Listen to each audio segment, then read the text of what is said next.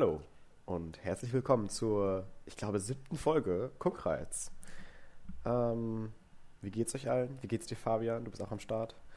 Ja, pff, ganz gut. Hätte ein bisschen mehr schlafen können, aber. Ja, ich, ich bin auch irgendwie so sehr müde gewesen. Oder immer noch sehr müde. Aber äh, das werden wir jetzt gleich total umwandeln in energische Diskussionen über Film und Fernsehen. Ja, weiß ich nicht, ob das heute so unbedingt der Fall ist. ja. Aber das werden wir dann gleich sehen. Wir wollen ja jetzt nicht wieder vor dem Podcast irgendwas äh, über diese ganze Folge schon aussagen, was dann hinterher eh wieder nicht stimmt. We don't want to jinx it. Wir fragen auch gar oder wir sagen auch gar nicht erst, dass es heute eine okaye Länge werden könnte. Wir lassen es einfach mal laufen. Wir ja, sehen ja genau. hinterher, was so passiert. Ähm, um das nochmal ein bisschen genauer einzufangen, was passiert denn genau heute? Also, wir haben wieder einmal zwei Hausaufgaben. Einmal musste Fabian, damit fangen wir gleich an, House Moving Castle, also das wandelnde Schloss zu Deutsch, schauen. Ein Film von Studio Ghibli. Ähm, wohingegen ich dann später über Judy reden werde, dem Oscar-winning Biopic der Sängerin und Schauspielerin Judy Garland. Dann haben wir noch eine Top 3, Underrated Movies äh, um ein bisschen einen Gegensatz zu schaffen zur letzten Woche, beziehungsweise Movies that should be talked about more. Ähm, und dann natürlich, wie immer, äh, was wäre unser Podcast ohne es, eine offene Runde und danach die Hausaufgaben. Das wäre unser Podcast ohne es, ja, auf jeden Fall. Mhm. Das sage ich auch immer bei irgendwelchen random Sachen.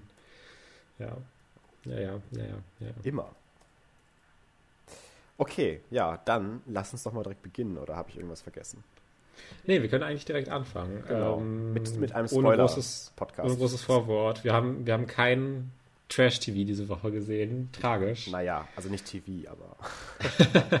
da kommen wir später da zu. Da kommen wir später zu. Äh. Ja, was ich gerade noch irgendwie reinschmeißen wollte, ist natürlich, dass wir ein Spoiler-Podcast sind und deswegen beware our subjects. Ja, ähm, okay, dann fangen wir direkt an mit Das wandelnde Schloss, äh, was ein Anime-Film von Ghibli aus 2004 ist, äh, in dem es um eine, ein junges Mädchen, eine junge Frau äh, geht, die von einer Hexe einen Fluch aufgebrummt bekommt und in, sich in eine Oma verwandelt und sich dann mit einem Zauberer anfreundet und äh, ja, vielleicht sich da noch Dinge entwickeln. und es spielt im Grunde in so einer Fantasy-Welt auch durchaus, beziehungsweise in so einer Mischung aus so äh, Steampunk so ein bisschen, mit diesen, mit so Fluggeräten, die äh, aber scheinbar schon mechanisch irgendwie betrieben werden und wirklich einfach so Fantasy mit irgendwelchen Dämonen, Flammendämonen. das hört sich jetzt anders an, als es im Film dargestellt wird, wenn ich das so sage. Mhm. Aber das ist, das ist vielleicht auch mein Ziel. Ähm, und Hexen und whatever. Und äh, das ist so, äh, ja, so ein Film, wo das halt so ein bisschen gegeneinander auf, aufwiegt und dieses, äh, ja, diese Menschen, die auch schon im Krieg sind, dann so ein bisschen vielleicht im Konflikt auch mit einigen Zauberern stehen. Aber es ist ja auch teilweise auch viel Konflikt einfach zwischen den Menschen unter sich da. Äh, auf jeden Fall, was ich vielleicht einfach am Anfang schon mal sage, ist, dass der Film mir auf jeden Fall gut gefallen hat. Das ist doch schon mal schön. Und äh, es ist ja auch bei Ghibli-Filmen eigentlich seit Totoro immer so, dass äh, man nur positiv über die Animation Quality reden kann, wie gut die einfach animiert sind, mhm. wie gut die aussehen. Holy fuck. Äh, es ist immer wieder super, die anzusehen. Ähm, und ich habe auch immer mal wieder, weil ich den ja auch schon wirklich von einer Ewigkeit nur gesehen habe, immer wieder so leichte, ganz leichte Flashbacks gehabt, dass ich den Film schon mal gesehen habe. Äh, ich habe dir auch schon erzählt, mehr an Bildern als jetzt irgendwie in Plotpunkten oder sowas. Mhm. Aber äh, das war ganz interessant, dann nochmal so ein bisschen äh, den nochmal zu sehen und äh, das jetzt nochmal neu einordnen zu können. Ich habe jetzt auch ehrlich gesagt nicht so unendlich viel über den Film zu sagen. Mhm. Was mir aber vielleicht nochmal so ein bisschen aufgefallen ist, dass mir, wenn wir jetzt direkt schon zum dritten Akt und zum Climax so ein bisschen mhm. Der war mir ein bisschen zu viel und ein bisschen durcheinander. ja, total, kann ich voll nachvollziehen. Also ich, äh, du machst gerade so eine Pause, als ob ich reden soll. Äh, Ja, mach ruhig. Ich äh, kann auch nur noch mal generell sagen, dass ich den Film auch sehr, sehr gerne mag. Das aber auch nicht einer der Top 3 Ghibli-Filme ist für mich. Also es ist jetzt auch nicht so, dass ich dir den gegeben habe, weil ich meinte, oh mein Gott, it's, it's the best Ghibli-Movie ever, oha, und uh, whatever. Nee, also ich habe auch durchaus meine Probleme mit dem Film, fand den aber oder finde den aber einfach so sehr, so, so wohlig, so, so heimelig und ich, ich finde einfach ja, Howl als Hauptcharakter so super und äh, ich fand ehrlich gesagt sie eigentlich viel interessanter.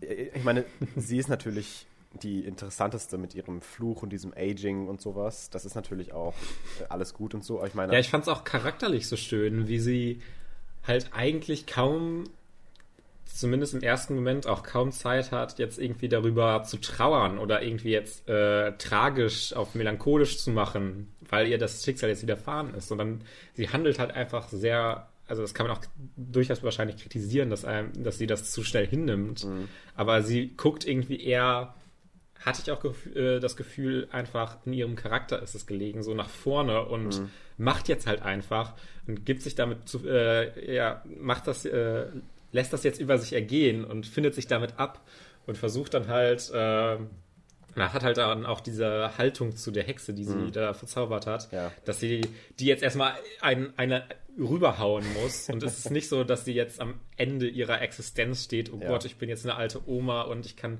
nur noch ganz langsam laufen und habe kaum noch Kräfte, sondern sie ist dann immer noch sehr positiv. Und das finde ich ganz schön, einfach so, wenn da jetzt mal nicht so unendlich viel Zeit drauf verwendet wird, dass sie erst damit klarkommen muss, dass sie diese mhm. Oma ist und äh, da jetzt groß mit trauert, sondern nee, also, dass es in eine sehr andere Richtung geht. Ja, da kann ich dir auch auf jeden Fall zustimmen. Ich finde, sie ist eine echt sehr gute Female Role und äh, hat wirklich auch durchaus die interessanteste Rolle. Worauf ich bei Herr Uro oder bei, bei Howl, wie er im Englischen heißt, heraus wollte, ist, dass er halt einfach schon fucking sexy und cute ist.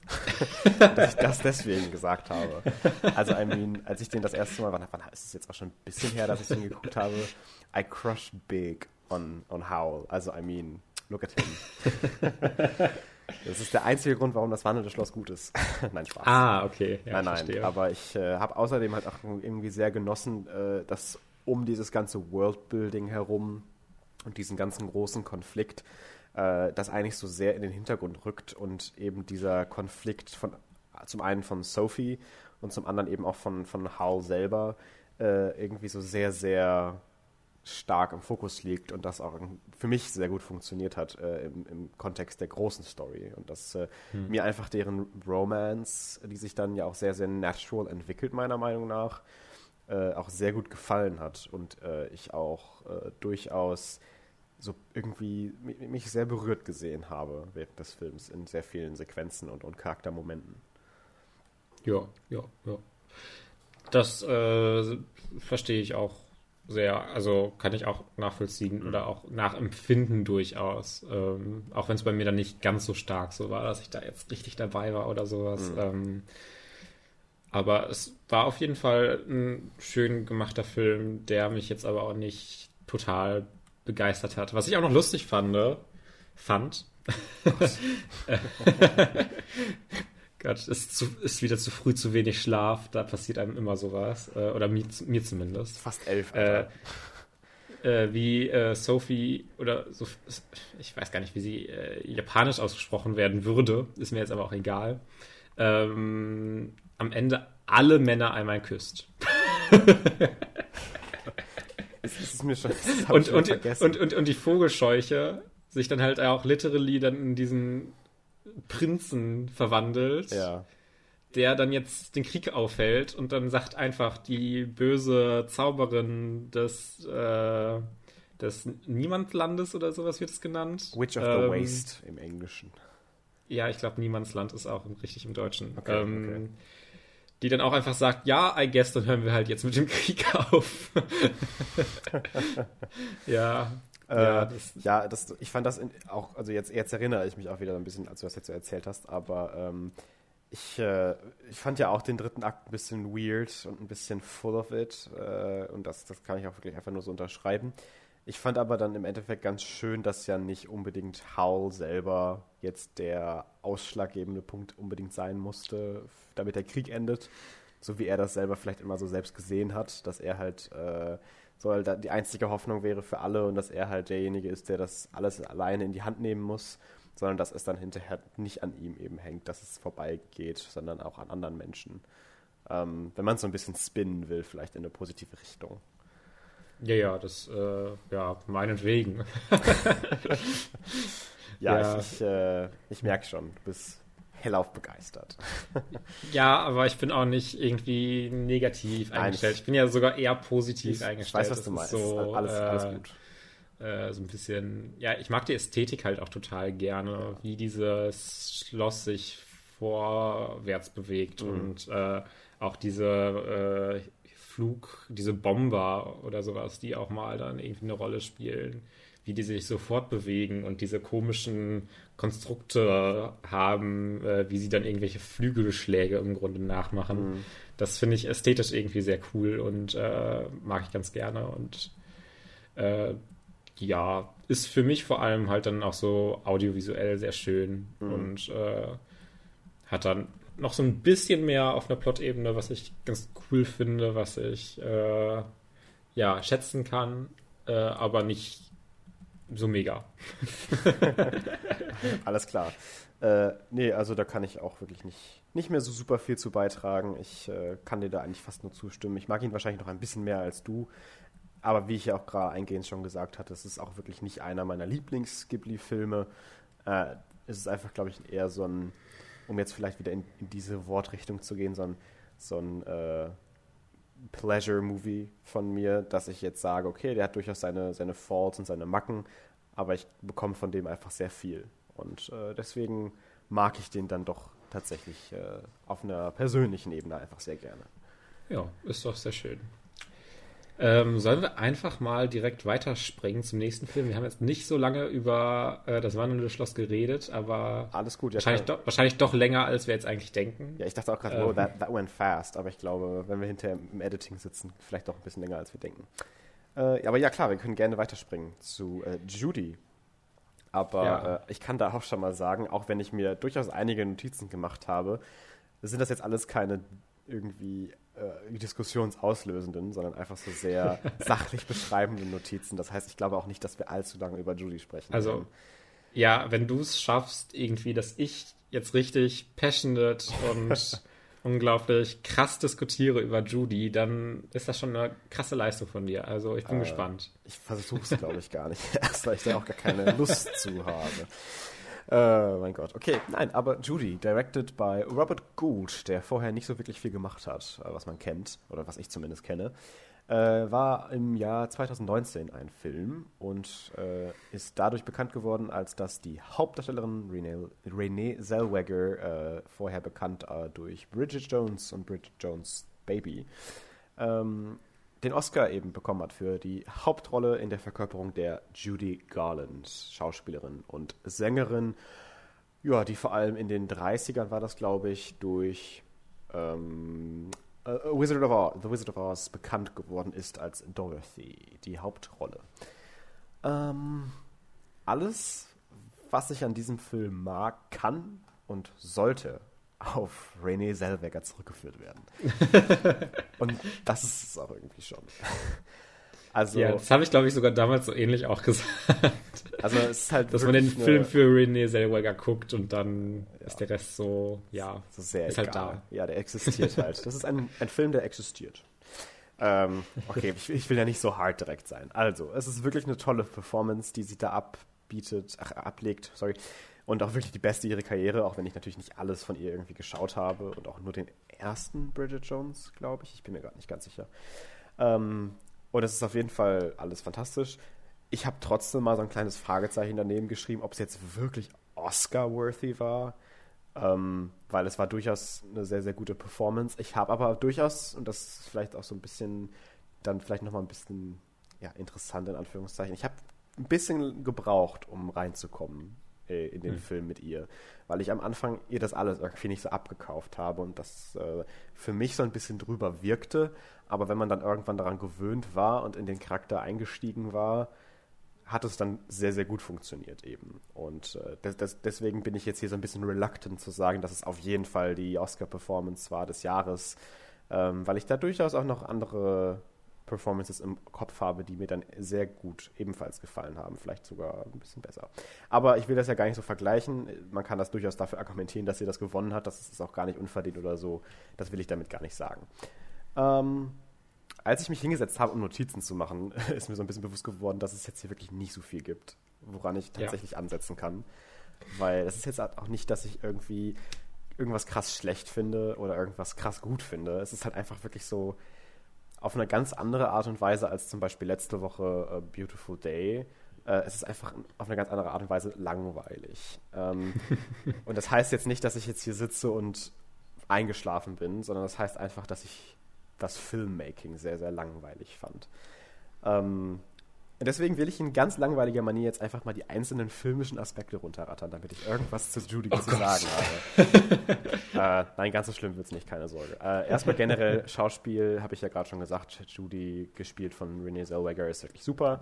Und auch der Supporting Cast ist durchaus gut, hat aber halt auch kaum irgendwelche guten Rollen, weil ich da auch irgendwie schon wieder, oder da fängt es auch bei meiner Kritik auch irgendwie an, dass ich das Gefühl hatte, dass Judy halt den Film einnimmt und der Film Judy gehört, was ja auch durchaus okay ist und so sein soll. Dann aber alle anderen Figuren oder zumindest der Großteil aller anderen Figuren für mich so in dieser ja schon so überbordenden Darstellung der René Zellweger, die ja äh, wirklich diesen Film trägt, gar keinen Platz mehr finden äh, und andere hm. Rollen eben gar nicht mehr glänzen können oder irgendwie tatsächlich sich bei mir ins Brain burnen. Weshalb das auch irgendwie dann mich zu meinem nächsten Punkt irgendwie äh, führt, äh, dass die Handlung auch einfach super redundant ist. Und ich halt ja. äh, weder die Rollen noch die tatsächliche Charakterentwicklung irgendwie dazu nutzen kann, über diese Langeweile hinwegzusehen. Ja, es fügt, finde ich, auch einfach diesem gesamten Star-Biopic-Genre gar nichts hinzu. Ist irgendwie alles schon mal so, ja, das ist so, so eine Basic-Geschichte, wie ja. man sie jetzt vielleicht schon ein paar Mal häufiger gesehen hat, ähm, die halt immer noch toll gespielt ist und jetzt nicht schlecht gedreht ist oder sowas, auf gar keinen Fall, aber die dann auch keine wirklich größere Impression hinterlässt, keinen größeren, ja, wirklich äh, Abdruck im Grunde in, ja. in, in, deinem Kopf. ja, nee, ähm, ist, ist ja auch so. Es, es ja. bleibt halt im Endeffekt der Oscar-Film, der existiert, damit Renee Zellweger ihren Oscar bekommt. Ja, wirklich so ein bisschen so. Ne? äh, also. ich meine, ich kann das ja durchaus nachvollziehen, dass manche Filme so aufgebaut sind, damit manche Preise eben abgeräumt werden. Finde es dann aber von der Consumer-Sicht und, und, auch natürlich von der Critical-Sicht sehr uninspiriert. Ähm, ja, äh, also ich bin normalerweise nicht der größte Fan vom Begriff Oscar-Bait. Aber ich finde, auf Judy trifft das schon auf jeden Fall irgendwie zu. Definitiv. Und ähm, ähm, auch, auch, wenn, auch wenn es ja immer noch so ist, äh, wenn Leute was mit, ähm, mit Judy Garland anfangen können, mhm. äh, glaube ich immer noch, dass denen der Film gut gefallen wird. Es ist ja mhm. letztendlich mhm. nicht so, dass dann die Consumer, die den Film wirklich sehen, jetzt hier dann ein minderwertiges Produkt nein, nein. Äh, vorgesetzt bekommen, weil er halt im Grunde so ein bisschen diesen Preis baitet. Mhm. Ähm, so ist es ja nicht, mhm. aber. Ich kann aber doch ja. dazu sagen, und das habe ich häufiger bei Filmen, so dass ich so eine gewisse ja, Sympathie damit assoziiere. Und äh, gerade bei so Oscar-Bait oder so äh, Style over Substance, ohne dass irgendwie was aufgesagt wird, Film, bin ich dann oft so sehr äh, reluctant, irgendwie diese Filme zu mögen, weil ich mir da denke, oh, das, das wirkt alles so arrogant und so drüber. Wobei, das hatte ich nämlich bei Judy nicht. Also ich kann zwar mhm. durchaus mit Confidence sagen, dass es Oscar-Bait für mich ist und dass es tatsächlich designt ist, damit sie diesen Preis gewinnt, was ja auch geklappt hat. Ähm, und nicht so wirklich viel mehr dahinter steckt für mich persönlich. Äh, ich aber trotzdem genug Momente irgendwie gefunden habe, die zwischendrin so eingesprinkelt sind, ähm, die mir dann so einen gewissen Charme doch irgendwie übermittelt haben. Also zum Beispiel, wenn sie diese beiden Fans, das Gay-Couple trifft und sie die dann fragt, ja, wollen wir was essen gehen? Und äh, mhm. die beiden dann auch so, what? Mit uns? Und sie dann so, ja, sorry, I don't want to impose. Like, ich, wir müssen nicht. Nee. Und äh, dass die dann beide gar nicht kochen können und sie dann da in die Küche geht und dann für die Abendessen kocht. Das fand ich schon ja. eigentlich ganz süß. Und äh, auch diese Szene, wo sie dann sagt, dass sie ja eigentlich alles das will, was andere auch wollen, das nur für sie schwerer zu sein scheint, würde außerhalb des generellen Kontext des Films vielleicht auch gut funktionieren. Ähm, aber. Äh, Was ich noch einmal auch sagen wollte, wenn wir schon bei irgendwelchen Szenen sind, dieses fucking Ende, wo sie eigentlich dann schon so ein bisschen unbeliebt ist, weil sie immer mal wieder so Patzer auf der Bühne hatte, ja. aber dann fängt, äh, wird angefangen, Over the Rainbow aus dem Publikum zu singen. Ja. Dann fangen alle an zu singen und dann klatschen alle und alle freuen sich. Und Renee, äh, Judy Garland ist wieder die geilste Person, die es gibt. Es dann halt endet wirklich, der Film halt so. Es ist so ein bisschen. Es ist halt wirklich so sehr Hollywood. ja, genau. So, um, auch ähm, so dicker Kitsch. Ja. Halt. Auf das Ende will ich gleich nochmal zu sprechen kommen, weil ich noch einen tatsächlich einen durchaus größeren oder größeren Kritikpunkt jetzt noch gefunden habe. Äh, und zwar ist es Nach so. Nach langen Suchen mit der Lupe. Nee, das jetzt nicht. Es war schon sehr obvious. ähm, für mich zumindest. Aber bevor ich darauf komme, habe ich aber hier noch stehen, äh, dass ich generell ein bisschen das schade fand, dass Judy, auch wenn sie in manchen Szenen durchaus fein gespielt und charakterisiert ist, unterm Strich fast ausschließlich diese, dieser Diva-Charakter ist, dieser Abhängige, den die Leute mittlerweile nicht mehr mögen, wegen ihrer Persönlichkeit. Und dass das halt irgendwie was ist für mich, was der ganzen Message des Films so ein bisschen im Weg steht, dass sie halt äh, so ein bisschen reduziert wird, habe ich so das Gefühl, auf dieses Charakter-Image, was dann in vielen, vielen Szenen einfach von ihr dargestellt wird. Und dass sie dadurch leider auch ein bisschen manchmal so ein bisschen naiv rüberkommt, dass sie halt so gar nicht versteht, warum die Leute sie jetzt nicht mehr sehen wollen oder nicht mehr buchen wollen oder warum das jetzt nicht so funktioniert. Äh, sie macht doch eigentlich äh, sie, alles irgendwie. Und das finde ich dann so ein bisschen, das ist ja alles durchaus ein Charakterpunkt. Und wenn das ein Biopic ist, dann ist es ja auch das gute Recht, wenn das wirklich so war, dass es dann in dem Film ist. Ich hätte mir das trotzdem ein bisschen nuancierter gewünscht. Ähm, und jetzt um zu diesem großen Kritikpunkt zu kommen, den ich äh, gerade angesprochen habe, äh, das, der Film endet mit dem Zitat, welches, glaube ich, auch so ein bisschen dafür stehen soll, was der Film so aussagen wollte. A heart is not judged by how much you love, but by how much you are loved by others. Und das ist für mich halt keine schöne Message und auch generell keine schöne Endmessage für diesen Film, da äh, ihre gesamte aufgesetzte Persönlichkeit, die sie ja selber auch referiert, dass sie sagt, ja, I'm Judy Garland for one hour, wenn, wenn ich performe. Äh, dass sie halt so ein bisschen dieses Gefühl hat, nicht sie selbst sein zu können und immer allen anderen etwas recht machen zu können. Und dass ja auch in diesen Flashback-Scenes, wo sie als Kind mit diesem ekelhaften Producer dann reden muss, ähm, macht das das aber alles durch diese Message, die am Ende dann nochmal kommt, meiner Meinung nach so ein bisschen kaputt, weil das dann diese, ja, aufgesetzte Person, dieses sich ändern für andere, damit man Erfolg hat, in so ein akzeptierendes und ganz normales Licht rückt. Und ich weiß, dass das in der Quote, glaube ich, nicht so gemeint ist von damals, sondern dass es eher so dabei gemeint ist, dass man eine gute Persönlichkeit haben sollte und dass man nett zu anderen sein sollte, damit man geliebt wird und dass das viel wichtiger ist. Ähm, es aber, wie gesagt, im Kontext dieses Films eher so rüberkommt, als ob es sagen möchte, verstellt euch ruhig und ihr werdet geliebt. Und ich finde, das geht so ein bisschen gegen alles, was Judy selber so ein bisschen auch ausdrücken will in dem Film. Und das passt für mich dann auf einer ganz simplen Ebene gar nicht mehr zusammen. Und fand ich dann doch sehr, sehr schade. Ähm, ja, also mir wäre das jetzt gar nicht so aufgefallen. ich, als ich diese äh, Quote äh, schon ehrlich, gelesen also, habe am Ende, war ich schon so, hä, what is this? ähm, naja, aber äh, ich habe jetzt vielleicht auch ein bisschen übertrieben mit, oh, Riesenkritikpunkt. Es ist halt einfach nur was, was mir negativ aufgefallen ist. Ähm, ja. Die Songs im Film sind gut, aber eben auch alle sehr gleich. Und ich bin halt auch einfach mit ihnen nicht so bekannt. Das kommt nochmal dazu. Ich glaube, wenn man jetzt, wie du auch gerade schon sagtest, Judy Garland-Fan ist, dann ist man bestimmt auch nochmal mehr dabei. So wie ich jetzt dabei war, als ich dann Bohemian Rhapsody gesehen habe und mir dachte, oh mein Gott, all these great songs. Uh. Ähm, und dass Leute, die damit nichts anfangen können, da auch eher so ein bisschen passiv sitzen würden. Ja, die fünf Leute, die Queen nicht mögen. ähm, aber ich fand trotzdem Somewhere Over the Rainbow, auch wenn es auf einer Plot-Perspektive äh, sehr, sehr kitschig irgendwie war und dass das dann jetzt das Ende sein musste, trotzdem einfach schon schön performt und ich habe dann doch den Moment schon genossen, würde ich sagen. Auch wenn es als Ende jetzt schon ziemlich kitschig war, wie du ja auch schon gesagt hast.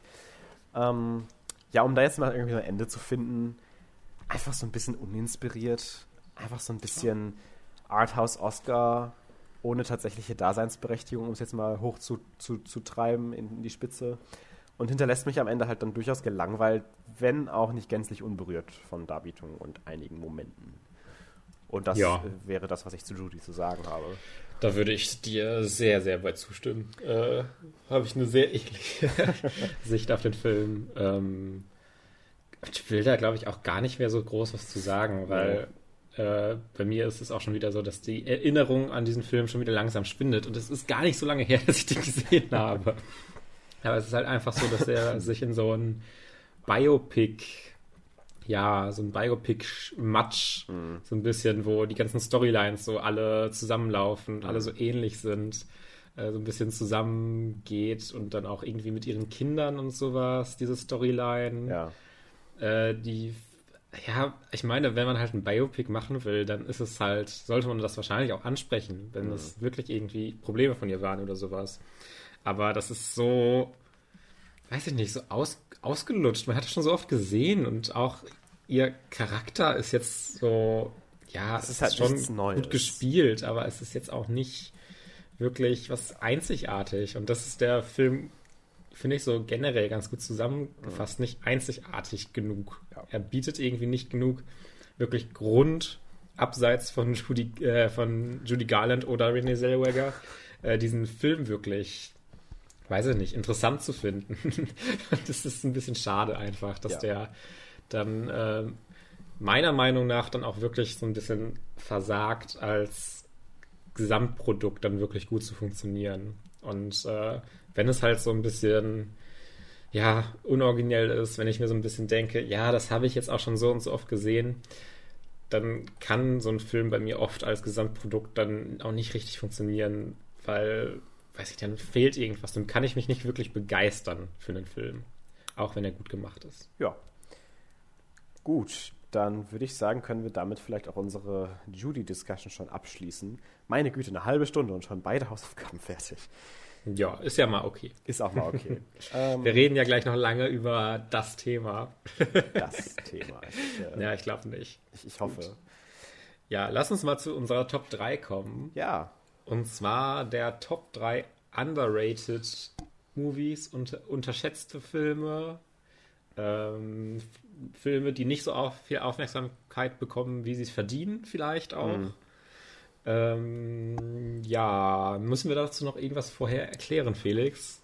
I don't Oder think so.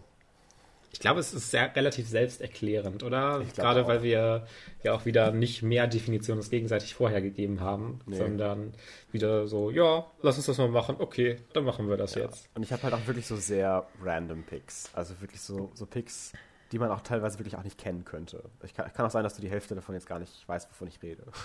ja, das ist ja eigentlich gut. ja, das kann durchaus sein, ja. Also bei mir hast du von zwei der Filme hast du auf jeden Fall schon mal gehört. Ja, ich glaube, du, du, hast, glaube ich, glaube ich, auch von zwei schon gehört. Wenn nicht sogar von allen. Aber gesehen hast du, glaube ich, noch keinen. Ich weiß oh, nicht. damn. Okay, ähm, ich bin jetzt einfach mal so unhöflich und fange auch einfach direkt an. Tu das. und zwar mein dritter Platz. Das ist so ein bisschen der lameste Film, den ich hier drauf habe. Aber der ist hier drauf, weil das auch so ein Stück Nostalgie und Kindheitserinnerung ist. Und zwar Der Schatzplanet. Oh mein Gott, ja, ich liebe den Film. es ist jetzt vielleicht in der aktuellen Wahrnehmung gar nicht mehr so, dass der wirklich total unterschätzt ist oder sowas oder nicht gemocht wird, aber zum einen war das ein riesiger Box-Office-Flop. Der lief gar nicht an Kinokassen. Und zum anderen kam er, glaube ich, damals kritisch auch nur so mittel an. Und äh, das ist sehr, sehr schade. Es ist jetzt auch kein äh, Disney-Meisterwerk oder sowas. Aber er gibt einem dann doch irgendwie dieses schöne Abenteuergefühl, ist so wirklich auch wieder toll animiert. Und äh, ja, es hat, hat, dann halt noch diese leicht nostalgische Ebene für mich. Ähm, ich glaube, dieser Film ist mittlerweile nicht mehr wirklich underrated, weil viele, die jetzt dann noch, doch noch äh, nachträglich so ein bisschen auf dem Radar gekommen ist und den Film auch mögen, äh, wenn es irgendwie ähm, Kingdom Hearts äh, Diskussionen gibt äh, über das Videospiel, wo halt ganz viele Disney-Welten auftauchen, wird auch sehr oft in der Community der Schatzplanet erwähnt, dass die das gerne wollen. Und wenn irgendwie so ein Piratenschiff man irgendwie in einem Trailer sieht oder sowas, alle direkt immer so, Treasure Planet, machen Sie das jetzt, machen Sie das jetzt. Und dann ist es meistens eher dann wieder, ach, nochmal, Fluch der Karibik. Aber äh, ja, der Schatzplanet ist so ein schönes Stück Kindheit irgendwie bei mir und löst immer, wenn ich da wieder zumindest Ausschnitte oder sowas von sehe, so ein bisschen schöne Kindheitserinnerung aus. Habe ich jetzt auch schon länger nicht mehr komplett gesehen, muss ich eigentlich auch nochmal wieder nachholen. Aber es ist ein sehr, sehr schöner Film. Ja, das äh, kann ich nur unterschreiben. Ich, habe gerade an meinem Ausschrei schon gehört, dass ich diesen Film wirklich, wirklich gerne mag und als Kind auch sehr, sehr gern geschaut habe. Und äh, deswegen freut mich das gerade, dass ich dann nochmal daran erinnert wurde, dass dieser Film existiert, weil das jetzt, hatte ich jetzt gar nicht auf dem Schirm. Aber nein, nice, nice, nice. Ja. Mein dritter Platz. Komm, ja, genau. Äh, sorry, ich wollte dir nicht ins Wort fallen. Ähm, nein, alles gut. Mein dritter Platz ist tatsächlich ein Film, der durchaus immer noch sehr schlecht received ist, glaube ich, bei vielen. und äh, wo ich das auch durchaus nachvollziehen kann und das äh, auch durchaus in ganz vielen Punkten teile und ich den Film jetzt auch nicht fantastisch finde, aber einfach ein bisschen schade. Transformers. Wir sind ja hier nicht bei Guilty Pleasure.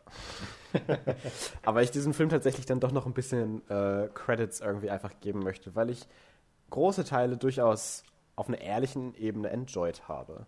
Und zwar ist es The Giver, Hüter der Erinnerung.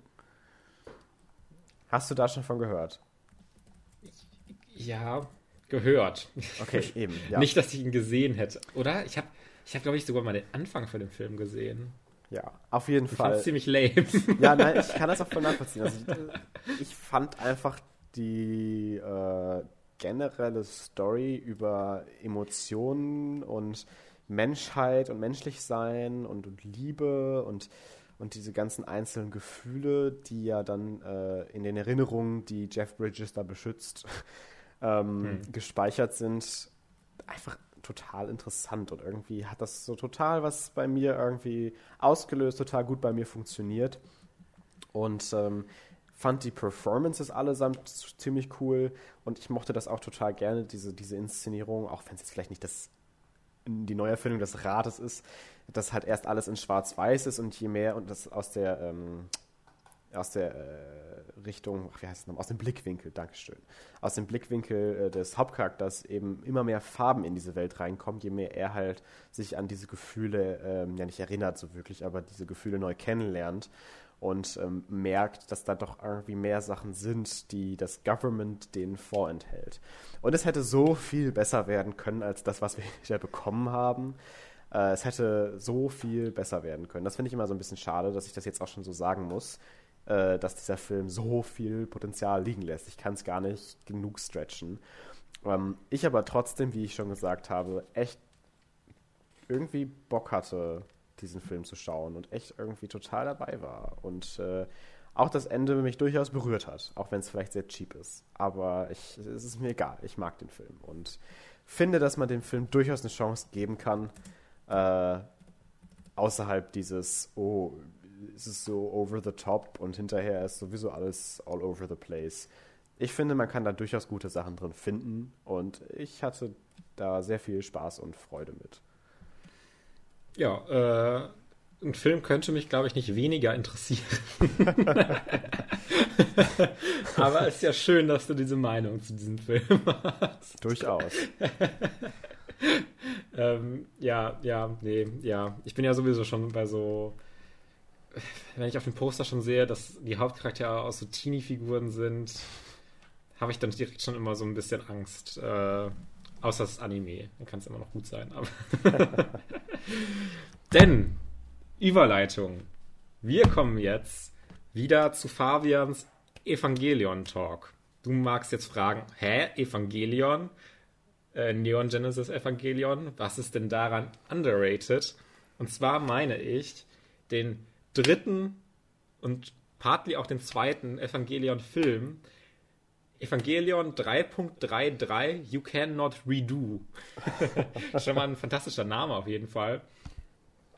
Und ich habe ein bisschen das Gefühl, das mag jetzt auch total falsch sein, so sehr bin ich jetzt nicht in der Anime-Community drin, aber dass sich bei der Legacy von Evangelion wird sich immer sehr, sehr auf die Serie, die Originalserie und auf ähm, The End of Evangelion bezogen. Und das kann ich auch absolut nachvollziehen. Ich finde jetzt auch nicht, dass Evangelion 3.33 auf diesem Niveau ist von dem, vor allem The End of Evangelion.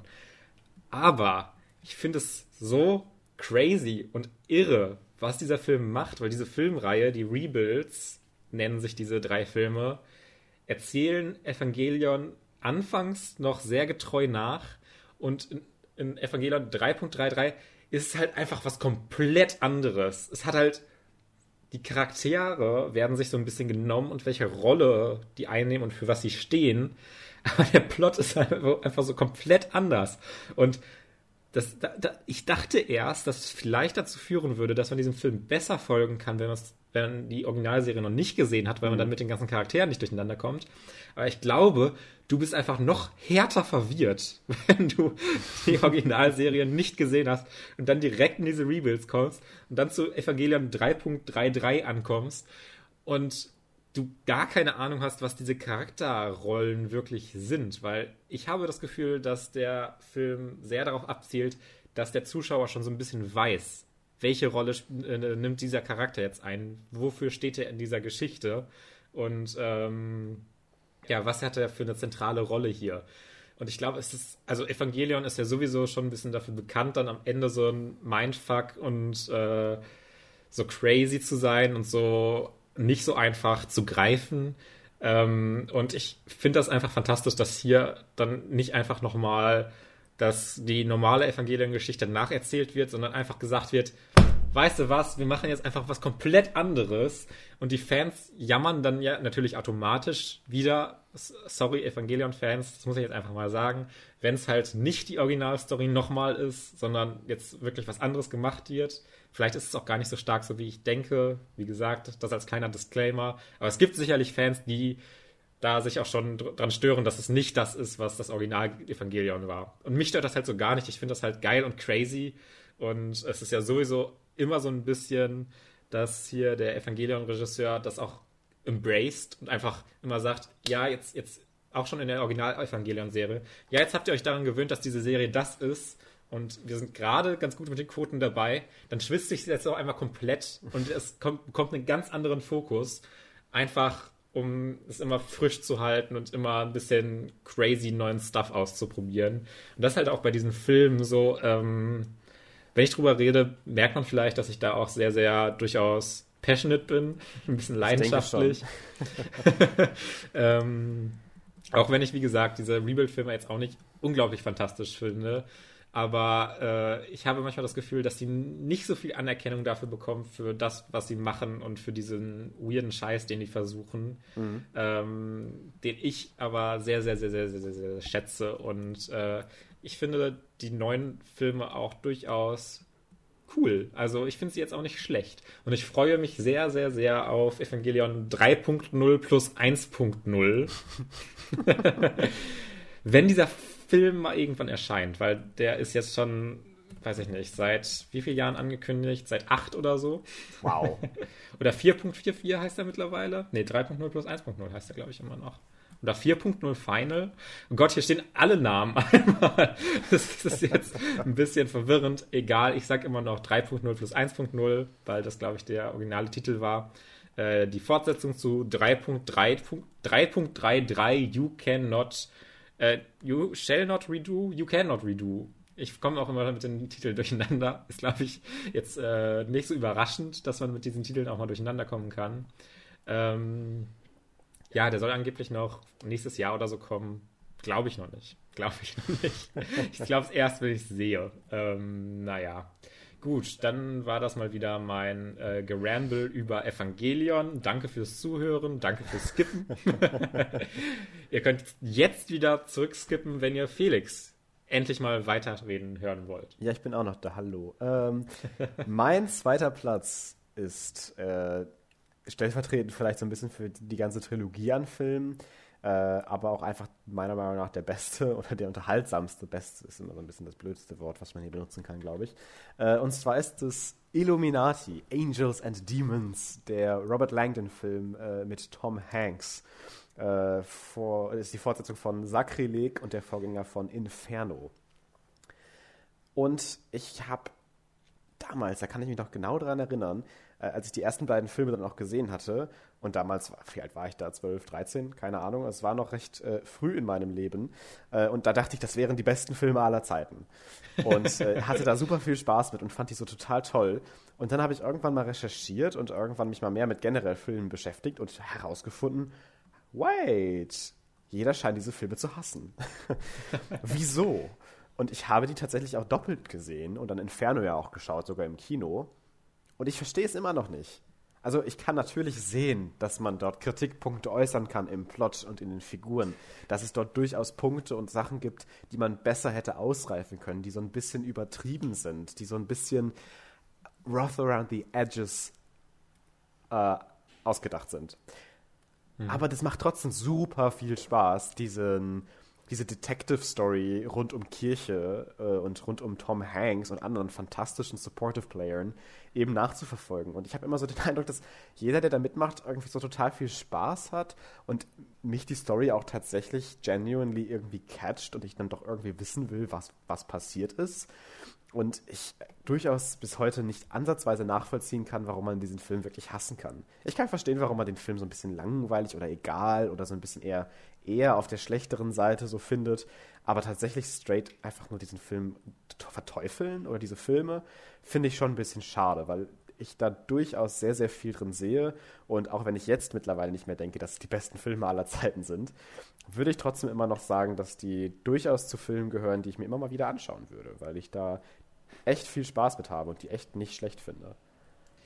Ja, ähm, sind tatsächlich Filme, die ich noch nie gesehen habe. Wow.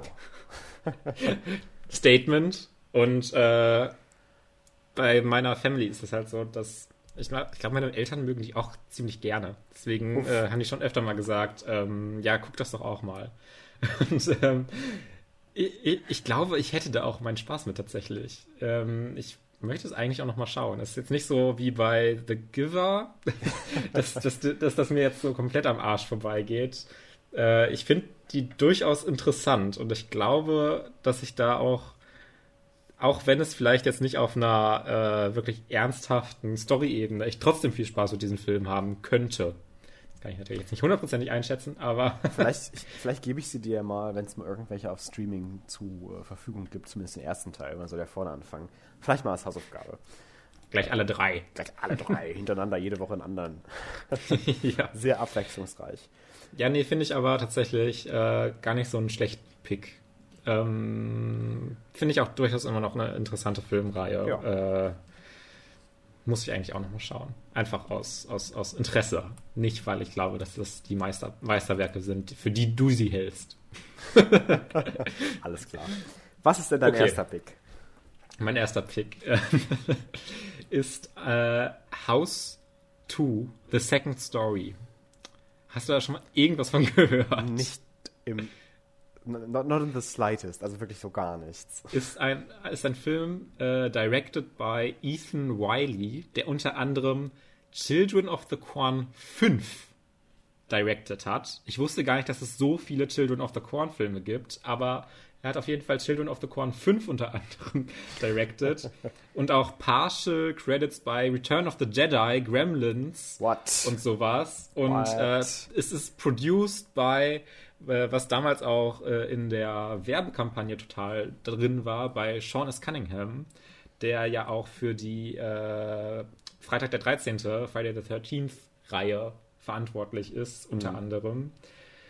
Und ähm, Haus 2 ist halt kein klassischer Horrorfilm, wo man sich denkt, oh, das ist jetzt sehr gruselig und oh, das ist jetzt äh, total äh, ja, es ist auch wirklich eine Horrorkomödie, wobei Horror ist schon ein sehr weicher Begriff für diesen Film. Es ist eher so fast schon Abenteuerkomödie, aber der Film ist teilweise so absurd und so crazy, was da passiert und äh, gefällt mir in diesen Momenten total gut, wie es halt so ein, eigentlich so ein Western-Theme mit irgendwelchen Untoten und sowas hat, aber sie dann plötzlich auch in irgendwie so eine Dinosaurierwelt kommt und da so ein Pterodaktyl fliegt und das ist halt so ein, ja, von, von äh, 1987. So ein mittelmäßig, also ein Low-Budget-Film eigentlich, drei Millionen, sagen wir mal Low-Budget. Und wie das dann alles so umgesetzt ist und es ist alles so weird und ich hatte aber so viel Spaß einfach damit, weil das alles so merkwürdig und einfach unterhaltsam, so lustig und es zielt einfach alles darauf ab, dass es einem vor allem Spaß macht, als dass es jetzt irgendwie ähm, einem großen Inhalt oder sowas bietet. Dass ich auch mit Haus 2 wirklich viel mehr Spaß hatte als mit dem ersten Hausteil, der sich so ein bisschen noch ernst nimmt und irgendwie PTSD, irgendwie Kriegs-PTSD so halbwegs behandeln will, was ich alles nicht so spannend fand. Und da finde ich dann den neuen Fokus von Haus 2, The Second Story, viel, viel witziger, weil es halt einfach so ein trashiger Comedy-Film ist, der sich so gar nicht ernst nimmt und äh, der viele witzige und crazy Momente hat. Also ich bin irgendwie sehr angetan von diesem Film. Äh, auf Rotten Tomatoes äh, hat der Film ein Approval Rating of 9%. Wow. Neun. aber auch nur elf Kritiken. Also, aber neun Prozent, das muss man auch erstmal schaffen. Kannst du das unterbieten, Felix, mit deinem Platz 1? Nee. Äh, ich glaube, mein Platz 1, so eine schlechte ähm, Rotten Tomatoes Wertung hat der gar nicht. Das müsste ich gleich im Laufe meines äh, TED Talks darüber äh, nachschauen. Nein, mein Platz 1, Fabian, ist Basil der Mäusedetektiv. The Great Mouse Detective. What? Schon mal von gehört? Äh, nicht, dass ich wüsste. Wow, okay, dann proved es ja meinen Point, dass ich das in diese underrated Liste genommen habe. Also, Basil, der Mäusedetektiv, ist, halte dich fest, der Was? beste Disney-Film. Meiner Meinung nach. Was? Den das ich kann ja persönlich wohl nicht wahr sein. Am, am, am meisten mag.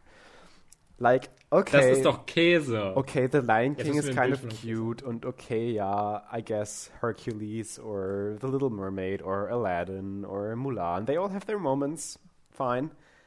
Aber Basil, der Mäusedetektiv, The Great Mouse Detective, aus dem Jahre 1986. Sag diesen Titel bitte nicht so oft, das klingt immer so, weiß ich nicht. Ist halt wirklich Sherlock Holmes for Furries or Babies. ähm, und einfach so fantastisch. Und das, ich der das, hat aber auch einen 80% Rotten Tomatoes Score. Ja, eben, ich habe ja gesagt, es ist, glaube ich, nicht so, dass der irgendwie auf Rotten Tomatoes oder von Kritikern generell und, und auch nicht mehr, glaube ich, von Personen an sich schlecht aufgenommen wird. Er, über ihn wird halt nur einfach gar nicht geredet. Ja, ich kann es ihn ja jetzt auch nicht. Eben, und das heißt ja schon echt ein bisschen was. Und äh, deswegen wollte ich dann nochmal die Attention zu bringen zu diesem fantastischen Film, äh, weil ich sowohl die Charaktere, also Basil, den großen Mäusedetektiv, ähm, oder seinen äh, Assistenten, äh, wie heißt er denn jetzt nochmal? Ähm, wait, wait, wait, wait, wait, wait. Nee, sprich mal weiter, sprich mal weiter.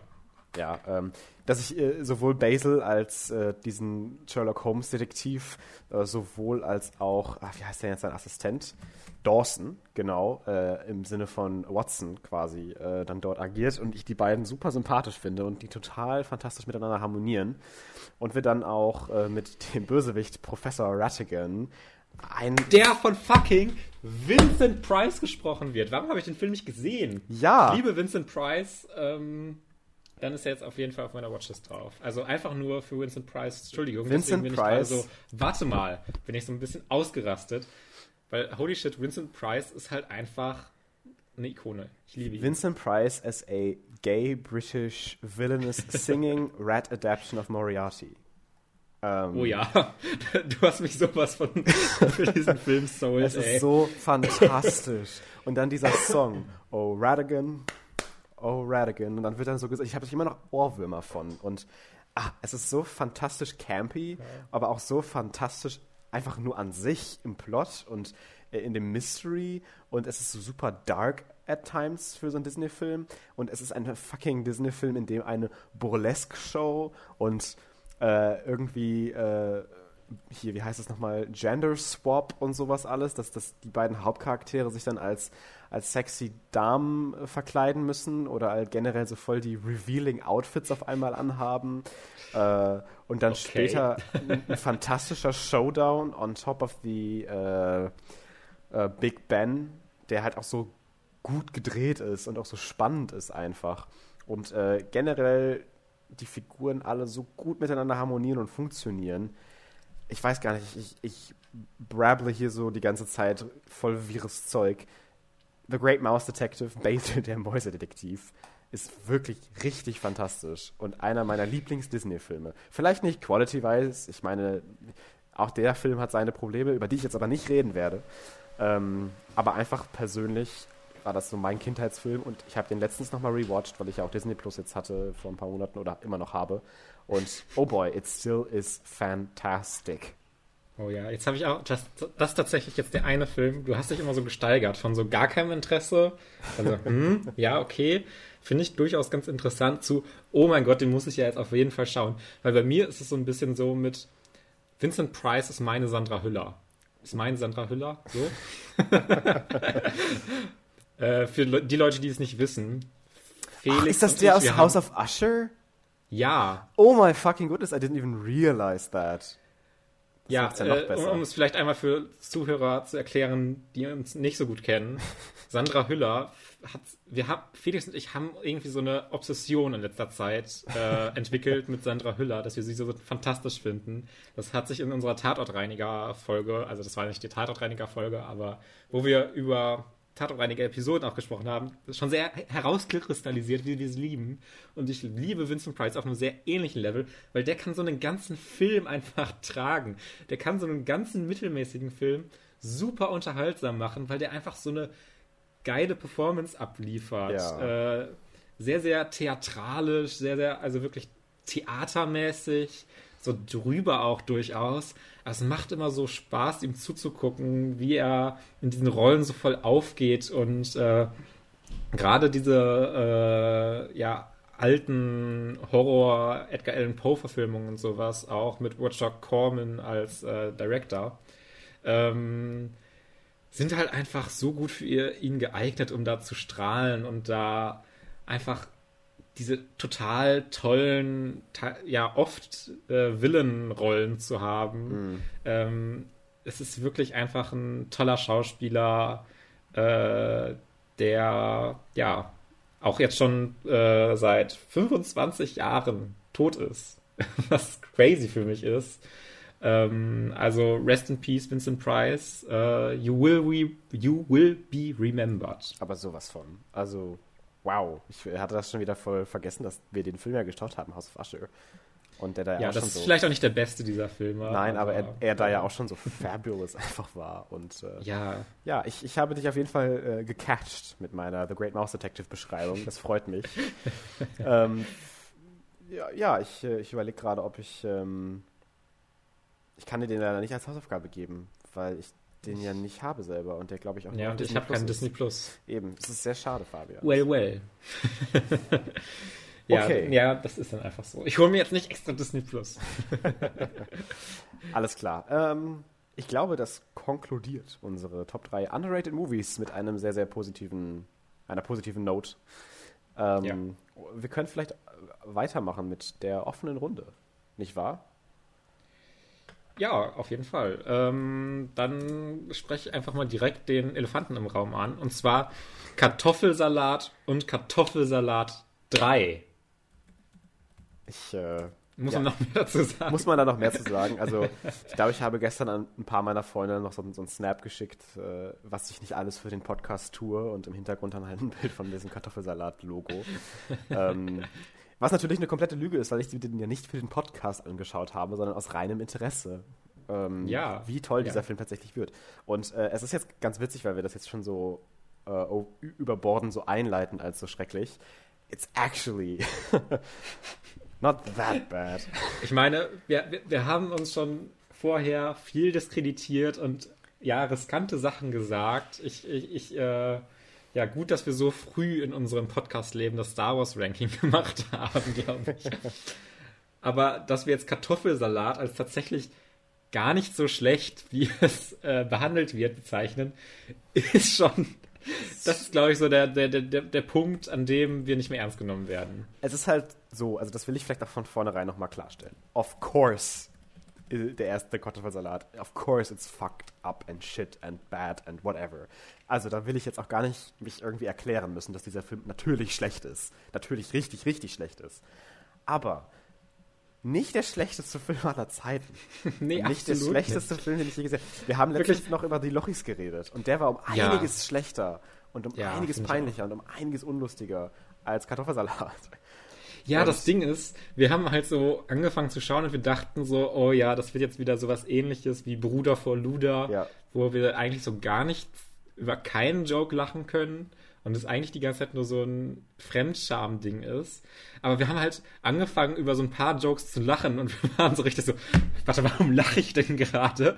Das ist so ein schlecht receiveder Film, der von allen besprochen wird, oh, ist der schlimm und das ist einer der schlechtesten Filme aller Zeiten und blablabla.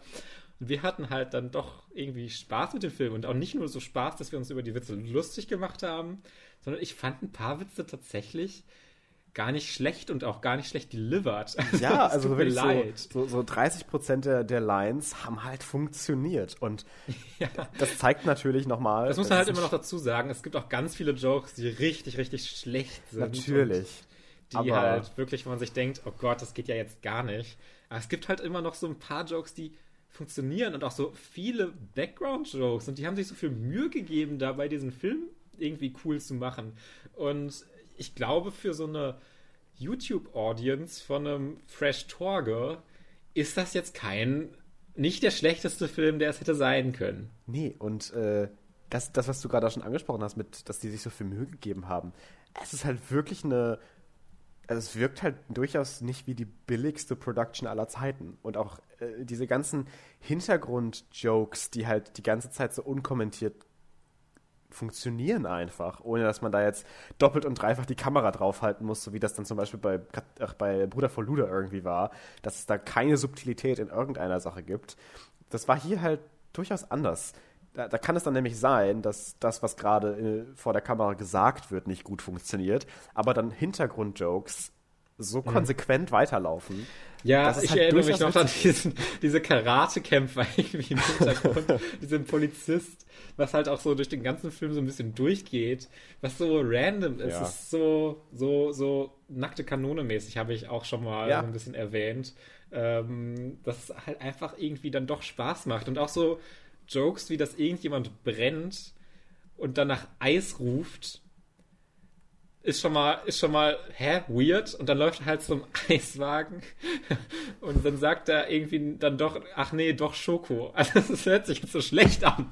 Aber denk doch mal über diese ganzen Ebenen nach. Er brennt, er will Eis haben, ist schon mal crazy, ist schon mal lustig, weil wer würde denn nach Eis rufen, wenn er brennt? Und dann läuft er doch zu einem Eiswagen und bestellt Schoko. Das ist sind so viele Ebenen. Das sind drei Ebenen mehr als jeder einzelne Joke in dem Lochis-Film. Der Joke geht auch so schnell. Du realisierst es gar nicht so schnell, was da überhaupt passiert und was da überhaupt die Ebenen sind. Du musst da erstmal drüber nachdenken, bevor du darüber lachen kannst. Der Film ist halt so also voll. denk doch mal nach, Leute. Der Film ist halt so voll mit Zeugs, dass man halt einfach so viel davon nicht graspen kann und dass es einfach so eine Reizüberflutung ist. In den meisten Momenten natürlich auch im negativen Sinne. Aber in yeah. solchen Momenten, wie du gerade erklärt hast, halt auch durchaus so ein bisschen schade, dass man halt sieht, dass da vielleicht durchaus ein paar Witze funktionieren und die dann aber in einem so fantastisch schlechten Film eben verborgen sind. aber ich kann es nicht enough stretchen. Leute, es ist nicht der schlechteste Film aller Zeiten. Kartoffelsalat hat durchaus Momente, die witzig sind, genuinely. Und das hilft uns auch dabei, den ganzen Film einfach zu enjoyen. Weil klar, haben wir Bruder Verlude auch auf irgendeiner Ebene vielleicht uns darüber lustig gemacht, aber halt auch nur, weil wir selber so viel Effort reingesteckt haben, dass wir jetzt nicht gelangweilt sind. Aber bei Kartoffelsalat war das irgendwie sehr viel einfacher, weil man halt durch diese tatsächlich witzigen Momente, die so ungefähr ja 30 Prozent des Films vielleicht ausmachen maximal, äh, aber so darüber hinweggetragen wird und dass einem viel einfacher fällt, diese ganze Cringe-Shit-Show irgendwie so zu ertragen. Und ich weiß nicht, ja. ich bin überrascht über meine eigenen Worte. Hätte mir jemand gestern Morgen noch gesagt, dass ich so über Kartoffelsalat reden werde. Wow, nee. Hätte ich auch nicht erwartet. Also wirklich so gar nicht. Äh, es ist wirklich absurd, wie wir den Film dann doch irgendwie, irgendwie dem doch was abgewinnen konnte, konnten. Ähm, als extrem positive Performance möchte ich nochmal Jenny Elvers hervorheben. Es war bei uns so ein bisschen ein Meme, dass die irgendwie so wirklich so eine halbe Sekunde lange Zeit nur in dem Film ist und dann nochmal ganz am Anfang so für ja, fünf Sekunden vielleicht. Ja. Ähm, und das ist halt auch schon wieder so fast schon irgendwie ein Joke, dass sie halt einfach in diesen Raum gefragt wird, blablabla, und dann kommt halt einfach für eine halbe Sekunde Jenny Elvers und dann ist sie schon wieder weg. Es passiert einfach alles so schnell. Und ich verstehe ja auch, dass dann einfach so viel einem entgegengeworfen wird und ein bisschen geschaut wird, ja, vielleicht, dann muss ja irgendwas auch hängen bleiben und irgendwas muss ja funktionieren. Aber es funktioniert dann doch mehr, als ich erwartet hätte und auch mehr als in so einem Bruder vor Luda oder Fifty Shades of Black, ja. auf jeden Fall. Ja. Auch wenn der Film dann so ein paar, ja, schwierige Darstellungen von äh, Homosexualität oder Schwulen hat, äh, wie zum Beispiel der, der, der Typ der Schwulizei, von, von, der Polizei der Schwulizei auf seiner ja. Jacke hat und auch so pinken Lippenstift und so pinke Handschellen und halt total gay ist und das ist dann der Joke und Simon Desue darf hinterher auch mal so tun, als ob er schwul sei und macht dann so die Hände so, oh, oh Torge, endlich bist ja. du da, damit ich dich jetzt antatschen kann und ich bin voll in dich verliebt, ey. Und das soll dann halt lustig sein, was halt nicht lustig ist. Das ist einfach sehr, sehr das halt homophob. einfach nur, ja, es, es verstärkt halt diese ganzen Stereotypen nur noch mehr was nicht sein muss, auch in einem Film von 2000. Von wann ist der? 14. 17 oder so? 14? Was? So lange ist das schon her? Ja. Gott. Sind wir alt? Wir sind so oh alt. Gott. Ja, ja, so alt. Ähm, nee, 15, Und sorry, 2015. 2015, immerhin. Ist immer noch alt. Okay, ist immer noch alt, ja. 2015, ja, stimmt. Und es ist, es ist einfach, es ist ein Unikat. Es ist deutsche Filmkunst. Also ich wirklich, wie, wie ich davon überrascht war, dass wir den Film dann doch irgendwie was abgewinnen konnten. Auf einer ehrlichen Ebene, wie es auch gewollt ist und nicht nur die ganze Zeit da saßen und oh, oh nee, oh nee, oh nee, ist das alles schlecht äh, gedacht haben. Das finde ich schon, finde ich schon sehr beeindruckend. Also ähm, das hätte ich so gar nicht erwartet und du ja auch nicht. Und nee. Vielleicht, vielleicht werden wir jetzt extrem gehatet dafür, dass wir Kartoffelsalat verteidigen, so ein bisschen. Aber ja, das, das, da muss man halt dann auch durch. Ne? Wenn man so ein, so ein Hot Take hat, dann muss man den halt äußern. Und dann muss man halt auch mit den Konsequenzen rechnen. Tja, nein, kann ich äh, nur zustimmen. Um jetzt vielleicht nochmal kurz, ich will da jetzt gar nicht so lange drüber reden, wie jetzt über den, den wir jetzt gerade hier besprochen haben, aber äh, die Fortsetzung, ähm, Kartoffelsalat 3, das Musical, da sind wir dann ja auch so reingegangen und dachten, okay, das wird jetzt die gleiche Scheiße, nur dass die noch singen müssen. Aber ich war halt, also wir waren beide so überrascht, dass das tatsächlich einfach ein mediocre German Movie ist. Ja. Und das ist halt ja. so, so shocking dass man halt durchaus auch gerade im Kontrast. Also, also du hast ja, du hast ja beim Schauen gesagt, ja, Fuck You Goethe 3 war schlecht. Aber sowas von. Ey, ich würde sogar sagen, dass Fuck You Goethe 2 ähnlich vielleicht von der Qualität war, wenn nicht sogar auch ein bisschen schlechter. Weil ich Fuck You Goethe 2 auch einfach gar nicht mag. Aber das Ding ist halt, the songs are, well, not innovative, but okay. Und ich hatte total Spaß damit, weil ich ja sowieso ein Sucker for Musicals bin. Ja, ähm, ich so gar nicht, aber ja, okay. Der, der Cast war durchaus fähig in manchen Teilen. Ja. Also ich gerade die, die beiden Hauptfiguren oder gerade sie als Hauptfigur, ähm, na, Mia. Mia, ja. Mia, genau. Ha hatte eine durchaus sympathische Rolle irgendwie, sodass ich auch echt sagen muss, dass die Figuren für mich gut funktioniert haben, die Hauptfiguren. Und ich durchaus irgendwie dabei war bei dieser Romance. Und es auch eigentlich eine, eine sehr schöne LGBT-Romance wurde, äh, die sehr ohne diese Stereotypen auskommt. Es gibt immer noch mhm. Szenen, die durchaus in diese Stereotypen spielen und immer noch nicht witzig sind, aber es ist durchaus schon mal eine sehr, sehr, sehr, sehr, sehr, sehr, sehr, sehr, sehr große Verbesserung im Vergleich zum ersten Film. Dass man hier eine ganz normale, in Anführungszeichen, Teenie-Romance irgendwie depicted, die halt äh, LGBT ist und das irgendwie unkommentiert gelassen wird. Und das finde ich sehr, sehr gut. Und das hat irgendwie total funktioniert auch. Äh, und deswegen ohne da jetzt genauso lange drüber zu reden wie jetzt gerade über Kartoffelsalat 1, finde ich, dass man den dritten Teil auch ganz ohne Ironie durchaus mögen kann. Ja, also ich, für mich war der dritte Teil halt dann in Stellen zu mediocre und zu langweilig dann, dass ich halt eher den ersten Teil nochmal schauen würde. Aber ich bin halt auch so ein bisschen masochistisch veranlagt. Ich will halt dann auch noch ein bisschen leiden. Du ja eigentlich auch, haben wir etabliert. Ähm, aber der ist halt teilweise echt gut produziert und hat halt ja. seine Tanzchoreografien und auch Kamera Ideen zumindest. Also es ist jetzt nicht alles fantastisch oder wenn es jetzt in einem anderen Film wäre, würden wir jetzt nicht sagen, oh, diese Kameraeinstellung ist so super. Ähm, aber weil es halt in diesem Film ist, der müsste nicht so weit gehen, der müsste sich nicht diesen krassen Aufwand machen. Und ich finde, an Kartoffelsaat 3 merkt man nochmal mehr, dass es durchaus jetzt nicht einfach so ein hingerotzter YouTuber-Film ist, sondern da halt die, die Leidenschaft schon drin steckt und die was Cooles machen wollten. Und ähm, deswegen finde ich es so schade, dass die dann so abgestraft werden mit so schlechten Wertungen. Und der dritte, also der zweite Teil, der Kartoffelsaat 3 heißt, mhm. finde ich jetzt auch nicht wirklich lustig oder sowas. Ist, ist total random und YOLO und so.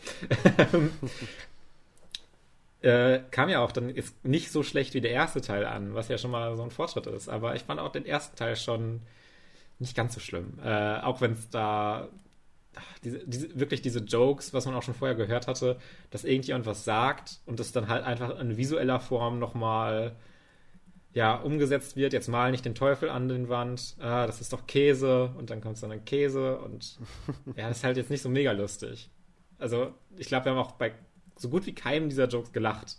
Aber es gibt immer noch so viele andere Jokes, ja. die dann irgendwie dann doch funktioniert haben. Und äh, der dritte Teil ja, hat dann dann durchaus auch irgendwie Charaktere und einen unterhaltsamen Plot auch irgendwie. Ist jetzt auch nicht irgendwie fantastisch oder sowas.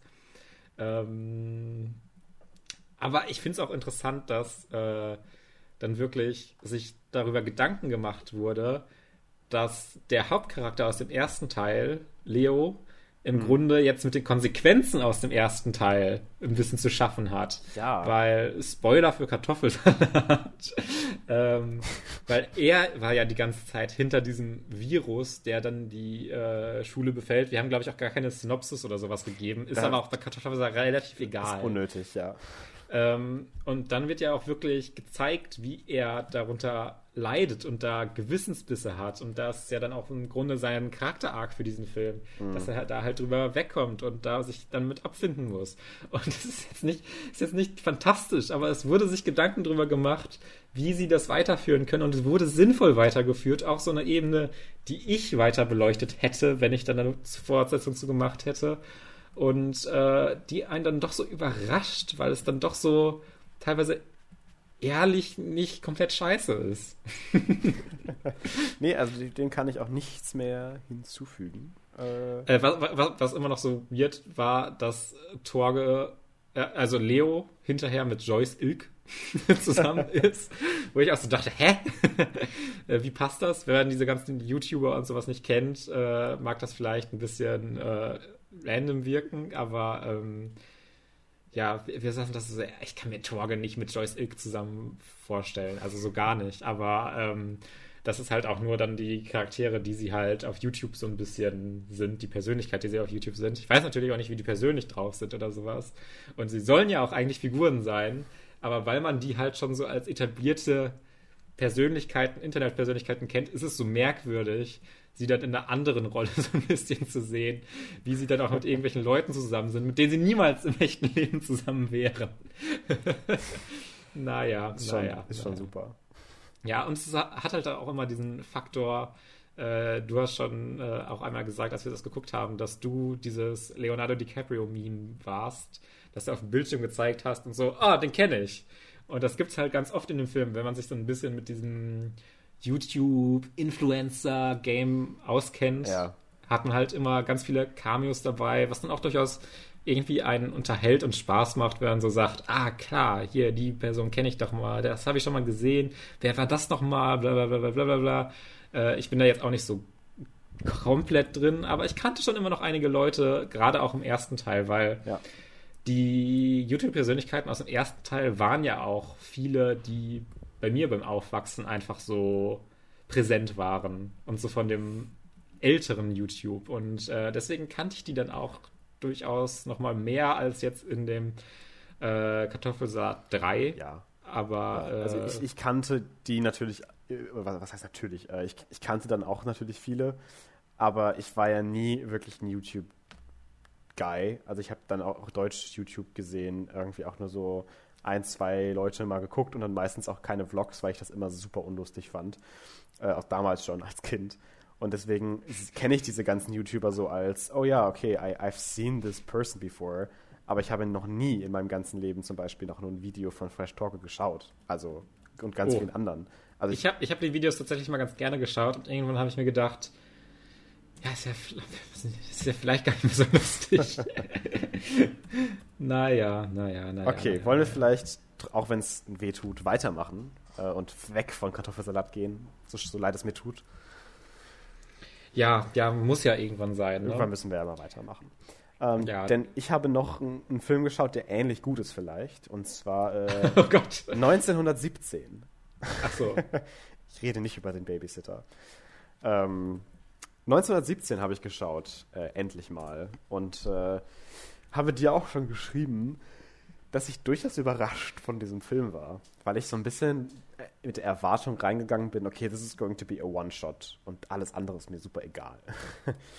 Aber ich war echt überrascht, dass mir alles andere eben nicht super egal war, sondern dass ich so invested war und dass ich den Film tatsächlich fantastisch fand.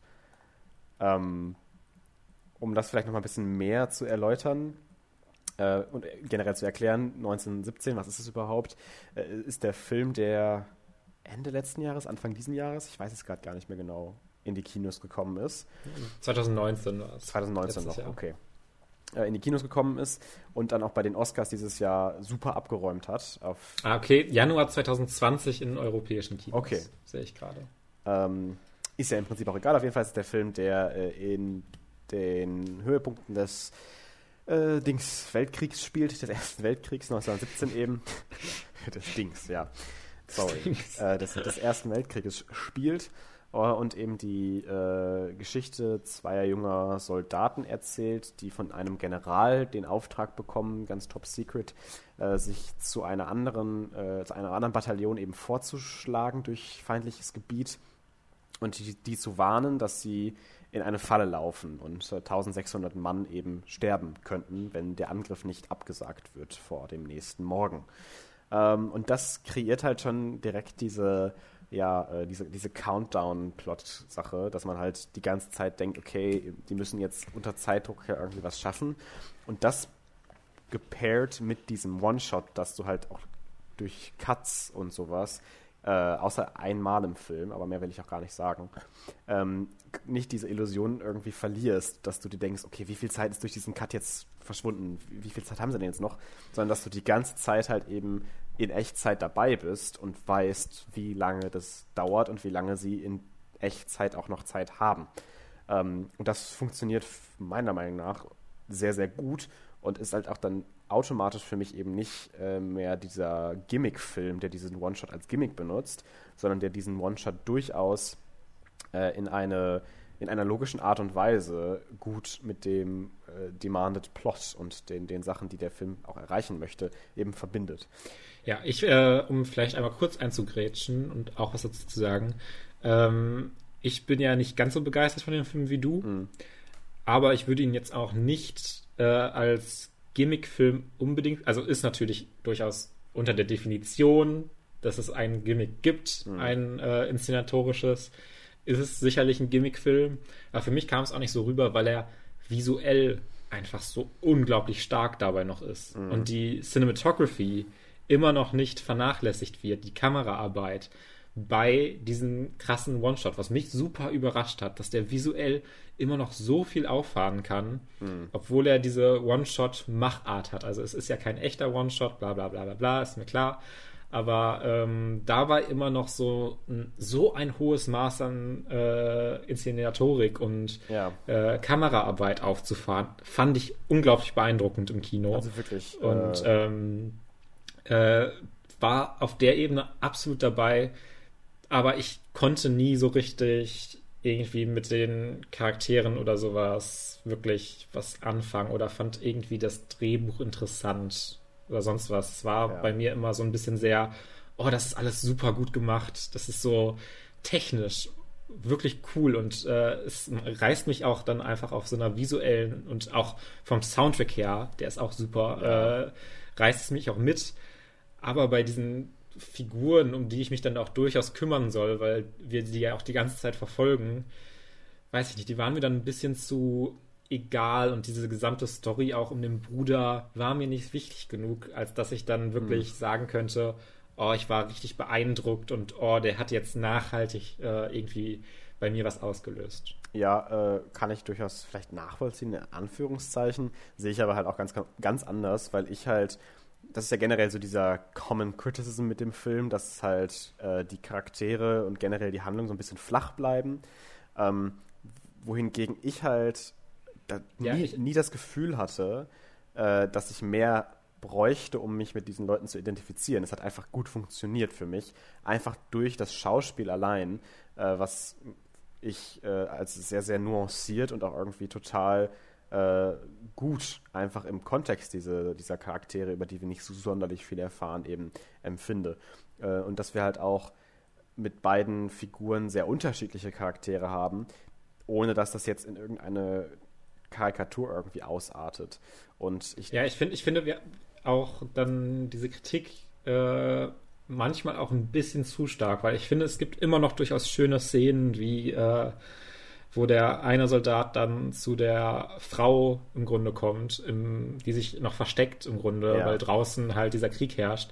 Und da sich dann wirklich auch Zeit genommen wird für diesen Dialog und äh, mit dem Säugling und wie dieser Charakter wirklich zu dem steht und wie auch seine ja, hinter, Hintergründe im Grunde ihn beeinflussen und wie er auf diese Situation reagiert, mhm. dass da durchaus immer noch auch interessante Charakterisierung drin ist. Es hat halt einfach nur bei mir nie so wirklich mhm. Klick gemacht bei diesen Charakteren. Ich war nie so richtig komplett dabei, auch wenn ich auch sehe, dass es auch ein paar schöne, durchaus Charaktermomente gibt, die jetzt natürlich jetzt auch nicht der krasse Fokus sind vom Film.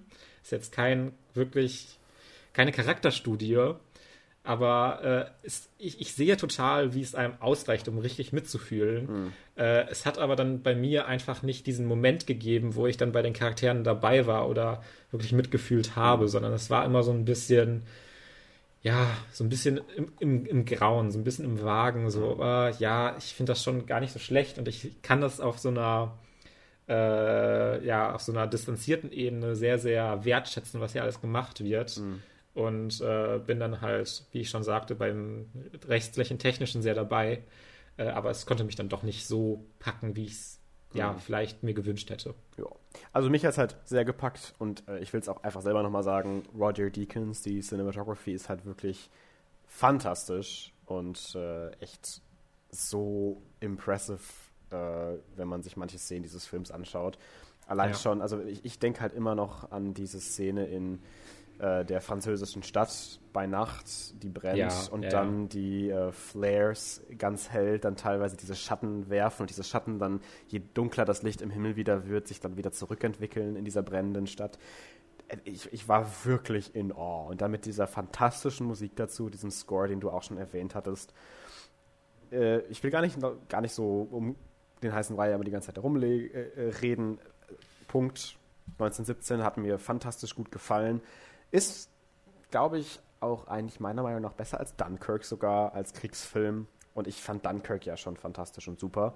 Hab aber jetzt, glaube ich, einfach, weil ich ja generell nicht der größte Kriegsfilmtyp bin, äh, jetzt durch 1917 dann nochmal mehr, äh, ja, Admiration für diesen Film und vielleicht auch noch ein bisschen mehr so einen kleinen Reality-Check Richtung Dunkirk dann vielleicht auch. Um das nochmal so zu witzig, weil, weil, weil, weil, mir gefällt Full Metal Jacket besser als beide Filme. Über Full Metal Jacket reden wir gar nicht erst. Ich habe übrigens gerade auf Wikipedia gesehen, dass man diese Art von Film einen One-Cut-Film nennt so dass er gedreht und geschnitten ist, dass sich die Handlung in Echtzeit abspielt, auch wenn es sich nicht um einen One-Shot-Film handelt, einen One-Cut-Film. Diesen Begriff okay. kannte ich noch nicht, okay. aber wir haben ja wieder Bildungsauftrag, haben wir letztes Mal auch schon erwähnt. Merkt euch, solche Filme nennt man One-Cut-Film. Das war die lehrreiche Lektion mit Fabian. Und äh, wir kommen dann auch noch weiter zu meinem letzten Thema zumindest. Ja. Wenn Felix jetzt mit 1917 fertig ist. Ich bin fertig. Und zwar dauert auch nicht lange, geht ganz kurz. Ich habe mal wieder Jurassic Park geguckt. Aha. Und dafür gab es auch einen bestimmten Anlass, weil es war die 4K HDR Restauration auf Amazon Prime einfach so verfügbar. Und die ist auch immer noch verfügbar. Nice. Und da habe ich mich halt sehr, äh, ja, darauf, war, oder war ich sehr, sehr gespannt, wie diese Filme in so restauriert aussehen, weil ich habe tatsächlich noch nicht so viele 4K HDR-Filme gesehen, die halt vor allem auch so restauriert sind. Also diese mhm. Netflix-Sachen oder sowas habe ich schon mal gesehen. Äh, es ist ja auch immer mit Streaming so ein bisschen so, ist kein mit der Bitrate und sowas ist nicht wirklich echtes 4K, wie man es meint. Aber irgendwie jetzt 2K oder sowas zu sagen, äh, wäre auch Quatsch, weil es technisch dann doch wieder anders funktioniert.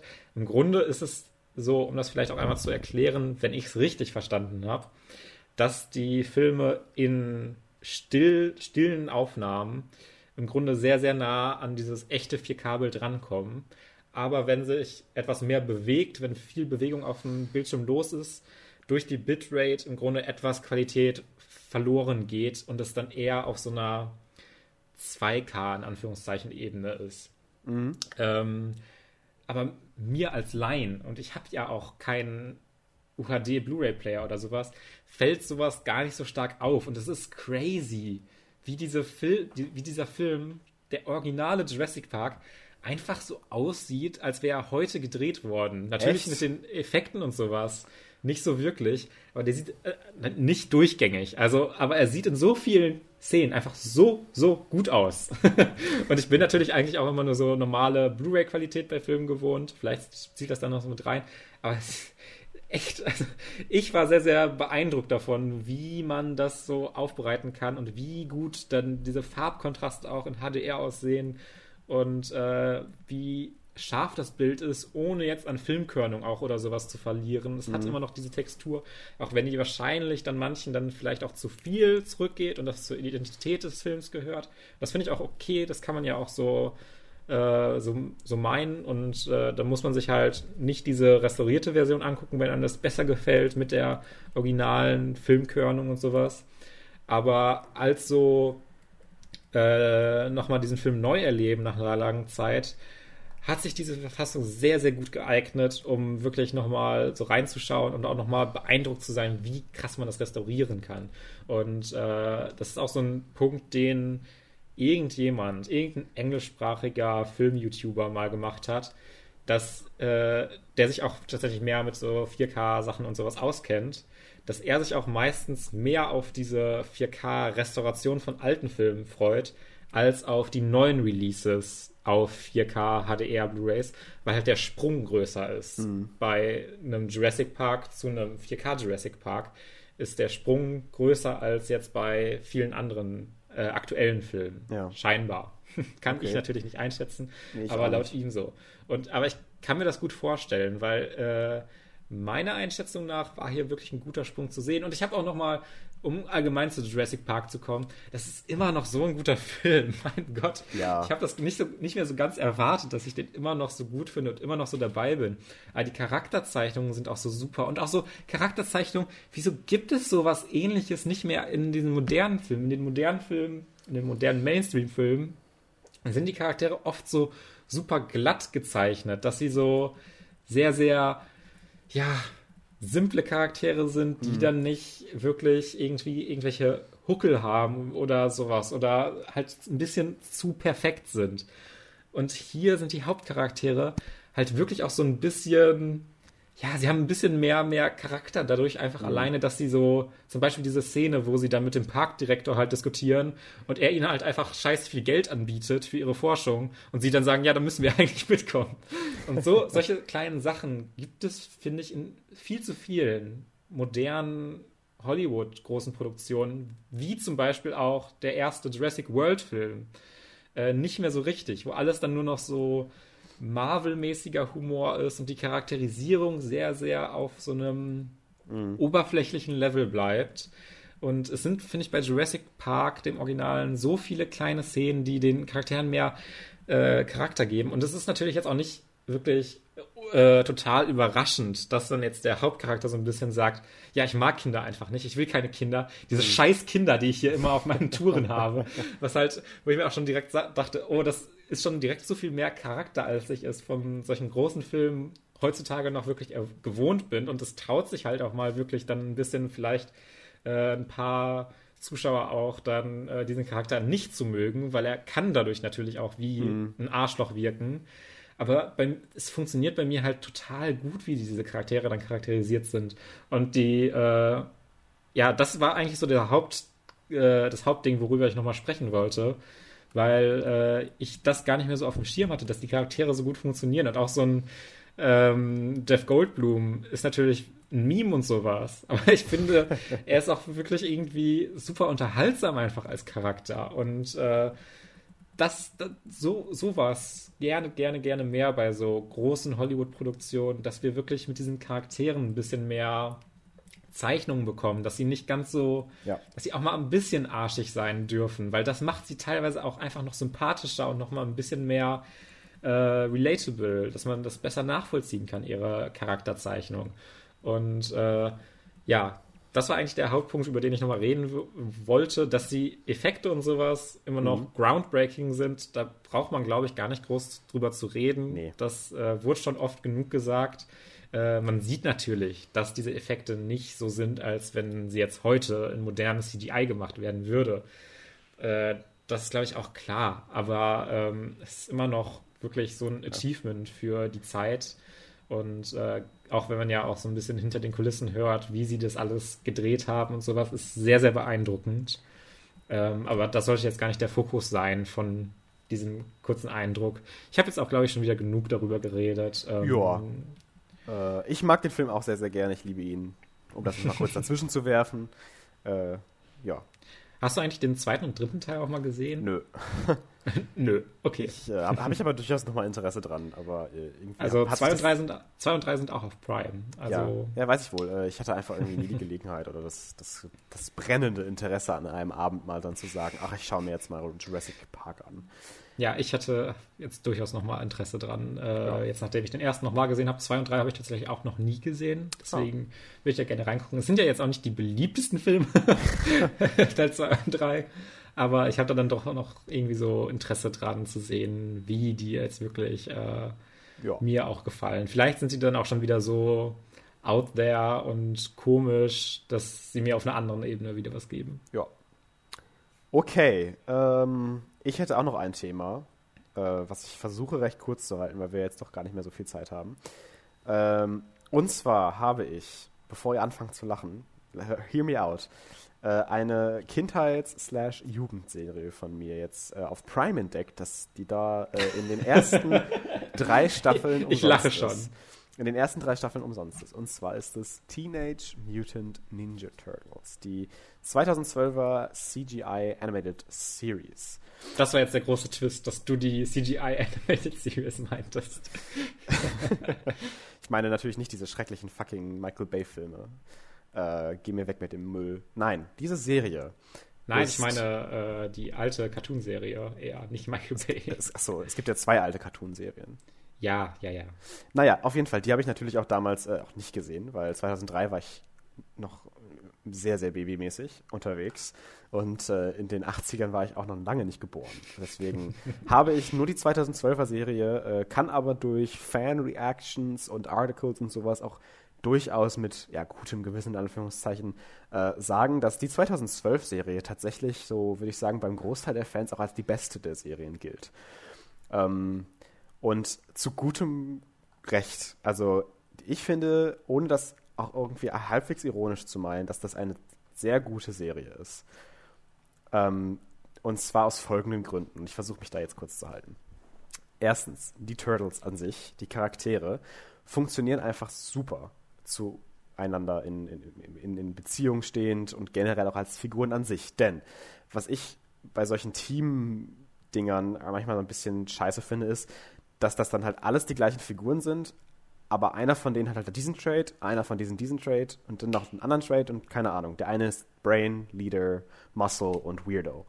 Ähm, und das ist in, in Teilen durchaus so, aber die Figuren sind dann doch so nuanciert und so mit so viel Herz geschrieben, dass die sich total wegentwickeln von diesem einen Trade, sondern zu ganz eigenen, standfesten Charakteren werden, die halt in ihrer Persönlichkeit diese Trades mit reingeschrieben haben, aber auch noch außerhalb dieser Sachen existieren und außerhalb dieser Sachen Struggles haben und Ideen haben und Wishes haben. Und das hat einfach super gut funktioniert.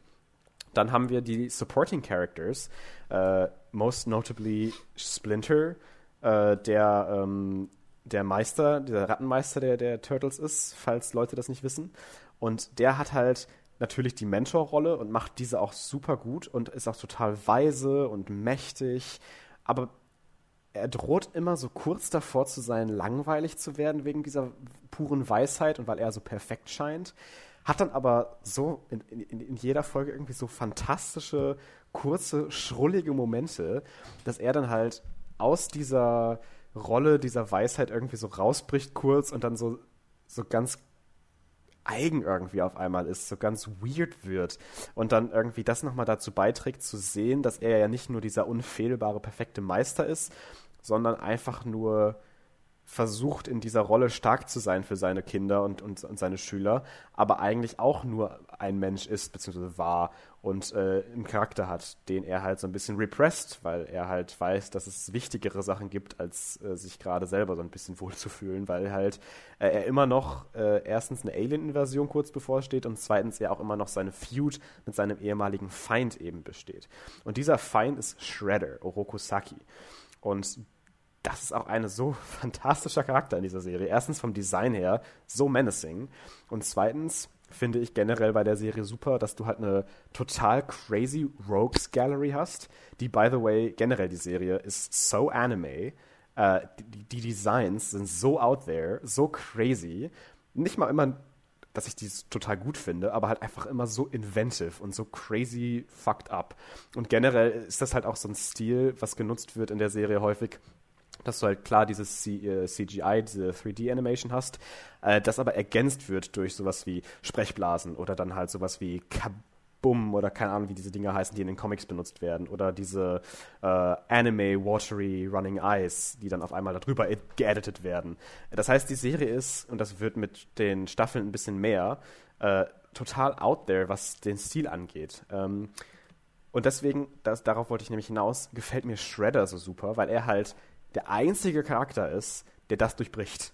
Alle sind, selbst die gefürchtetsten, the most menacing henchmen of him, and, and there are some very good characters, haben immer noch diese Comic Relief Momente, die dann halt das zu so einer Jugendserie, so einer Kinderserie machen und das Ganze unterhaltsam machen. Aber Shredder ist der einzige, der konstant bleibt. Und das ist auch, finde ich, ein Feed, das nicht viele Filme und Serien erreichen, die in dieser äh, Comedy-Line irgendwie operieren, dass der Main Bösewicht nicht ein einziges Mal seinen Charakter bricht und nicht ein einziges Mal dazu genutzt wird, irgendwie einen Joke zu machen. Und das trägt halt unheimlich dazu bei, dass er bis zum Ende super menacing bleibt und auch als Charakter nicht einfach nur der Böse, der mit dunkler Stimme da steht und alle wegmacht, äh, ist, sondern auch mit äh, Relationships zu seiner Daughter durchaus den Konflikt zeigt, dass er ja in dieser Feud gefangen ist und er immer noch seine Rache will, aber auch mittlerweile merkt, dass er jemanden hat, für den er sich in seiner psychopathischen Art und Weise vielleicht auch ja kümmert und den er vielleicht dann doch irgendwie liebt und dann manchmal auch ein bisschen in der Richtung sich zügeln muss. Und das Ganze äh, hört sich jetzt so an, als ob das irgendwie das darkeste und fantastischste Writing wäre ever oder so. It's not, and that's the beauty about it, dass es halt immer noch super unterhaltsam ist, aber nicht auf eine kitschige oder billige Art und Weise, sondern halt wirklich gut geschriebene, witzige Dialoge und Character Interactions. Was ich halt auch so gut finde, ist, dass halt jeder Nebencharakter nicht einfach nur existiert, um halt eine Purpose zu serven, sondern sich für jeden Mutanten, jeden Henchman des Bösen, jeden Freund der, der Leute äh, eine Episode mindestens genommen wird, in der man diese Person kennenlernt als einen der Hauptcharaktere der Folge und die Person dann sich von da aus als Charakter weiterentwickeln darf. Und das Ganze dann teilweise auch darin dann endet, dass die Henchmen teilweise Szenen bekommen, in der die wie Freunde miteinander so quatschen. Das sind halt die Bösen, aber so, hey, ja, der, der Blöde schon wieder, ne? Jetzt müssen wir schon wieder langlaufen, ach, keine Ahnung. Und das Ganze aber nie in sowas Peinliches und Weirdes und Langweiliges und Unwitziges abrutscht, sondern immer mehr dazu beiträgt, dass es tatsächlich Figuren und Charaktere sind, die sich alle trotz ihrer Monstrosities und ihrer Mutations und ihrer Evilness irgendwo ihre Menschlichkeit bewahren. Und das ist das, was für mich Teenage Mutant Ninja Turtles einfach zu einer echt guten Serie macht. Äh, plus der im Laufe der Seasons immer besser werdenden Actionsequenzen, die wirklich, wirklich gut sind. Äh, und auch sehr, sehr treu in Teilen sind zu Japanese Culture. Und das ist generell etwas, was ich total toll finde, dass wir einen total diverse Voicecast haben und auch die Japanese Culture of Ninjitsu, weil es jetzt schließlich Ninjas sein sollen, in fast jeder Folge irgendwie einen Platz findet und das Ganze auch echt gehighlightet wird in manchen Episoden. Und das gefällt mir dann nochmal mehr, dass man halt eben das nicht alles nur nutzt als Aufhänger dafür, oh, wir können jetzt coole Kampfsequenzen machen, sondern es tatsächlich auch mit äh, den Strengths und Weaknesses dieser Kunst und dieser Kultur vielleicht äh, eben einhergeht. Ähm, ja, also ich kann das ganz unapologetically sagen. Schaut euch die Serie durchaus an. Wartet mal die erste Hälfte der Season ab bis zum Mid-Season-Finale, weil ich gebe zu, in der ersten Season ist das CGI manchmal noch ein bisschen wanky. Das wird aber durchaus besser. Und wie gesagt, es trägt halt vor allem äh, dadurch, dass man halt so total coole Charaktere hat, die wirklich gut funktionieren. Ja, bei mir ist halt so ein bisschen das Ding, dass ich, das ist auch generell so, diese CG-Shows, ich finde diesen Stil einfach so hässlich. Ich verstehe das halt so gar nicht. Ich finde den Stil halt so hässlich. Ja, ich weiß nicht, ich kann das jetzt auch nicht krass begründen oder sowas, aber ich weiß nicht, da ist für mich immer so wenig Detail drin und so, ja, weiß ich nicht, die Charaktere und die Umgebung sehen, finde ich, oft so flach aus. Man kann dann 2D-Animation einfach so viel das ist jetzt nicht mein Stance für 2D-Animation gegen 3D-Animation. Aber zumindest, wenn man so nicht das ultimative Budget hat, äh, gefällt mir ganz viel 3D-Animation so weniger. Äh, das ist aber einfach so eine stilistische Präferenz, weshalb ich da halt auch nur so weniger mit anfangen kann. Das soll jetzt auch kein generelles Ding gegen die Turtles-Serie sein, weil du hast mir ja auch schon mal irgendwie Kämpfe aus Star Wars The Clone Wars geschickt, wo ich auch mir dachte, oh, das sieht schon irgendwie hässlich aus. Und ähm, ja, ich weiß nicht, ich kann einfach mit diesem Stil nicht so viel anfangen. Äh, in so einem äh, so Mania oder sowas, die finde ich dann halt wieder mega pretty, weil die haben halt dieses ganze Detail und die sind halt so äh, detailverliebt in ihren Animationen, weil die halt auch das Budget dazu haben. Aber diese Serien ist ganz oft bei mir so, ah ja, da pf, weiß ich nicht, das kann mich jetzt nicht so packen von der rein äh, auf so einem rein optischen Level. Oder einem stilistischen vielleicht auch, äh, ja. Auch ja. wenn ich zumindest dieses Comicartige und sowas, äh, ich habe ja auch mal äh, als auch Heranwachsender ein paar Folgen davon gesehen und äh, diese Ausdrücke und sowas sind für so eine CG-Show ja zumindest auch ziemlich gut gemacht, finde ich. Auch dieses Comic-haftige. Mhm. Ähm, aber es ist dann einfach dieser Stil, den ich, weiß ich nicht, der, der, der mir einfach nicht gefällt. Das ist so ein sehr persönliches Ding, aber ähm, das ist dann einfach so. Ich bin auch beispielsweise bei Anime jetzt auch nicht so mega elitär, dass ich halt sage, dass man CG nicht für Anime benutzen sollte. Doch, benutzt es gut, so dass es jetzt nicht wie äh, irgendwie so ein äh, Ding hervorsteht, dass es jetzt plötzlich komplett weird wirkt. Es gibt mhm. auch wirklich äh, Anime, äh, die komplett in 3D animiert sind, die super aussehen. Äh, so ist es gar nicht. Aber es ist dann oft so dieser Stil von diesen westlichen Cartoons, mhm. ich nenne ich es jetzt mal westliche 3D animierte Cartoons, die mir dann einfach nicht so zusagen.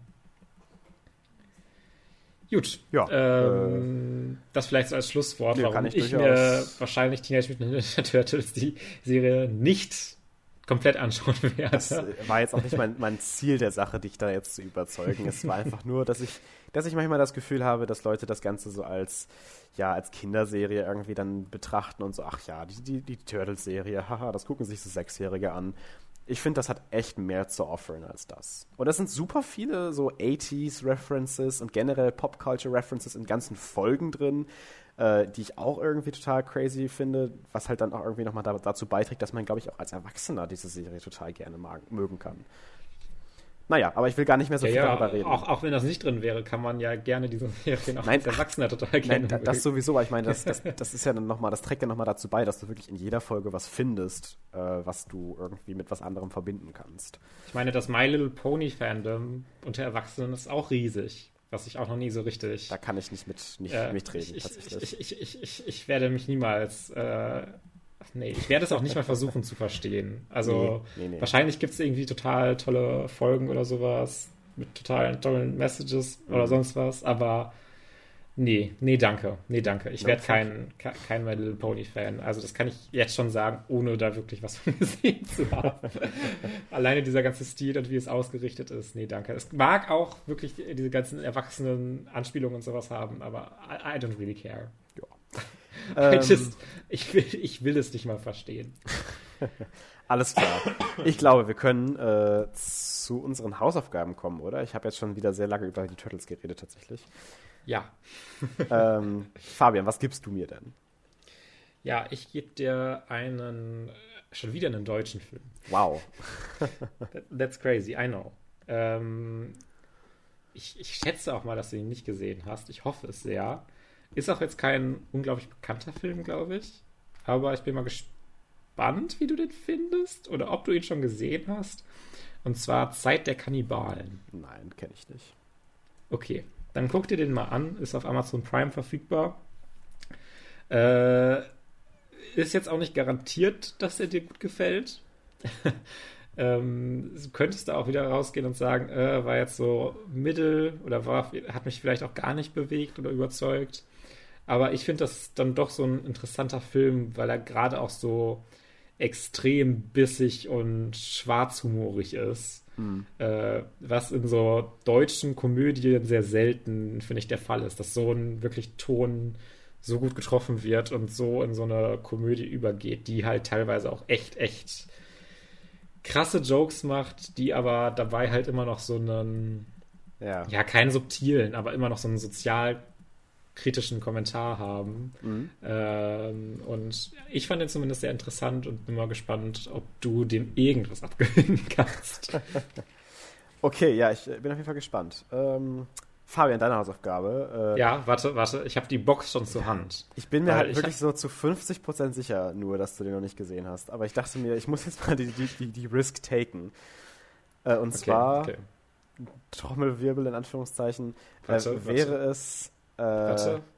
Äh, ich habe ich hab hier die DVD-Hülle, da ist aber nicht der tatsächliche Film drauf abgebildet. Das ist Nee. eine andere DVD-Hülle als der Film, der da drin ist. Genau.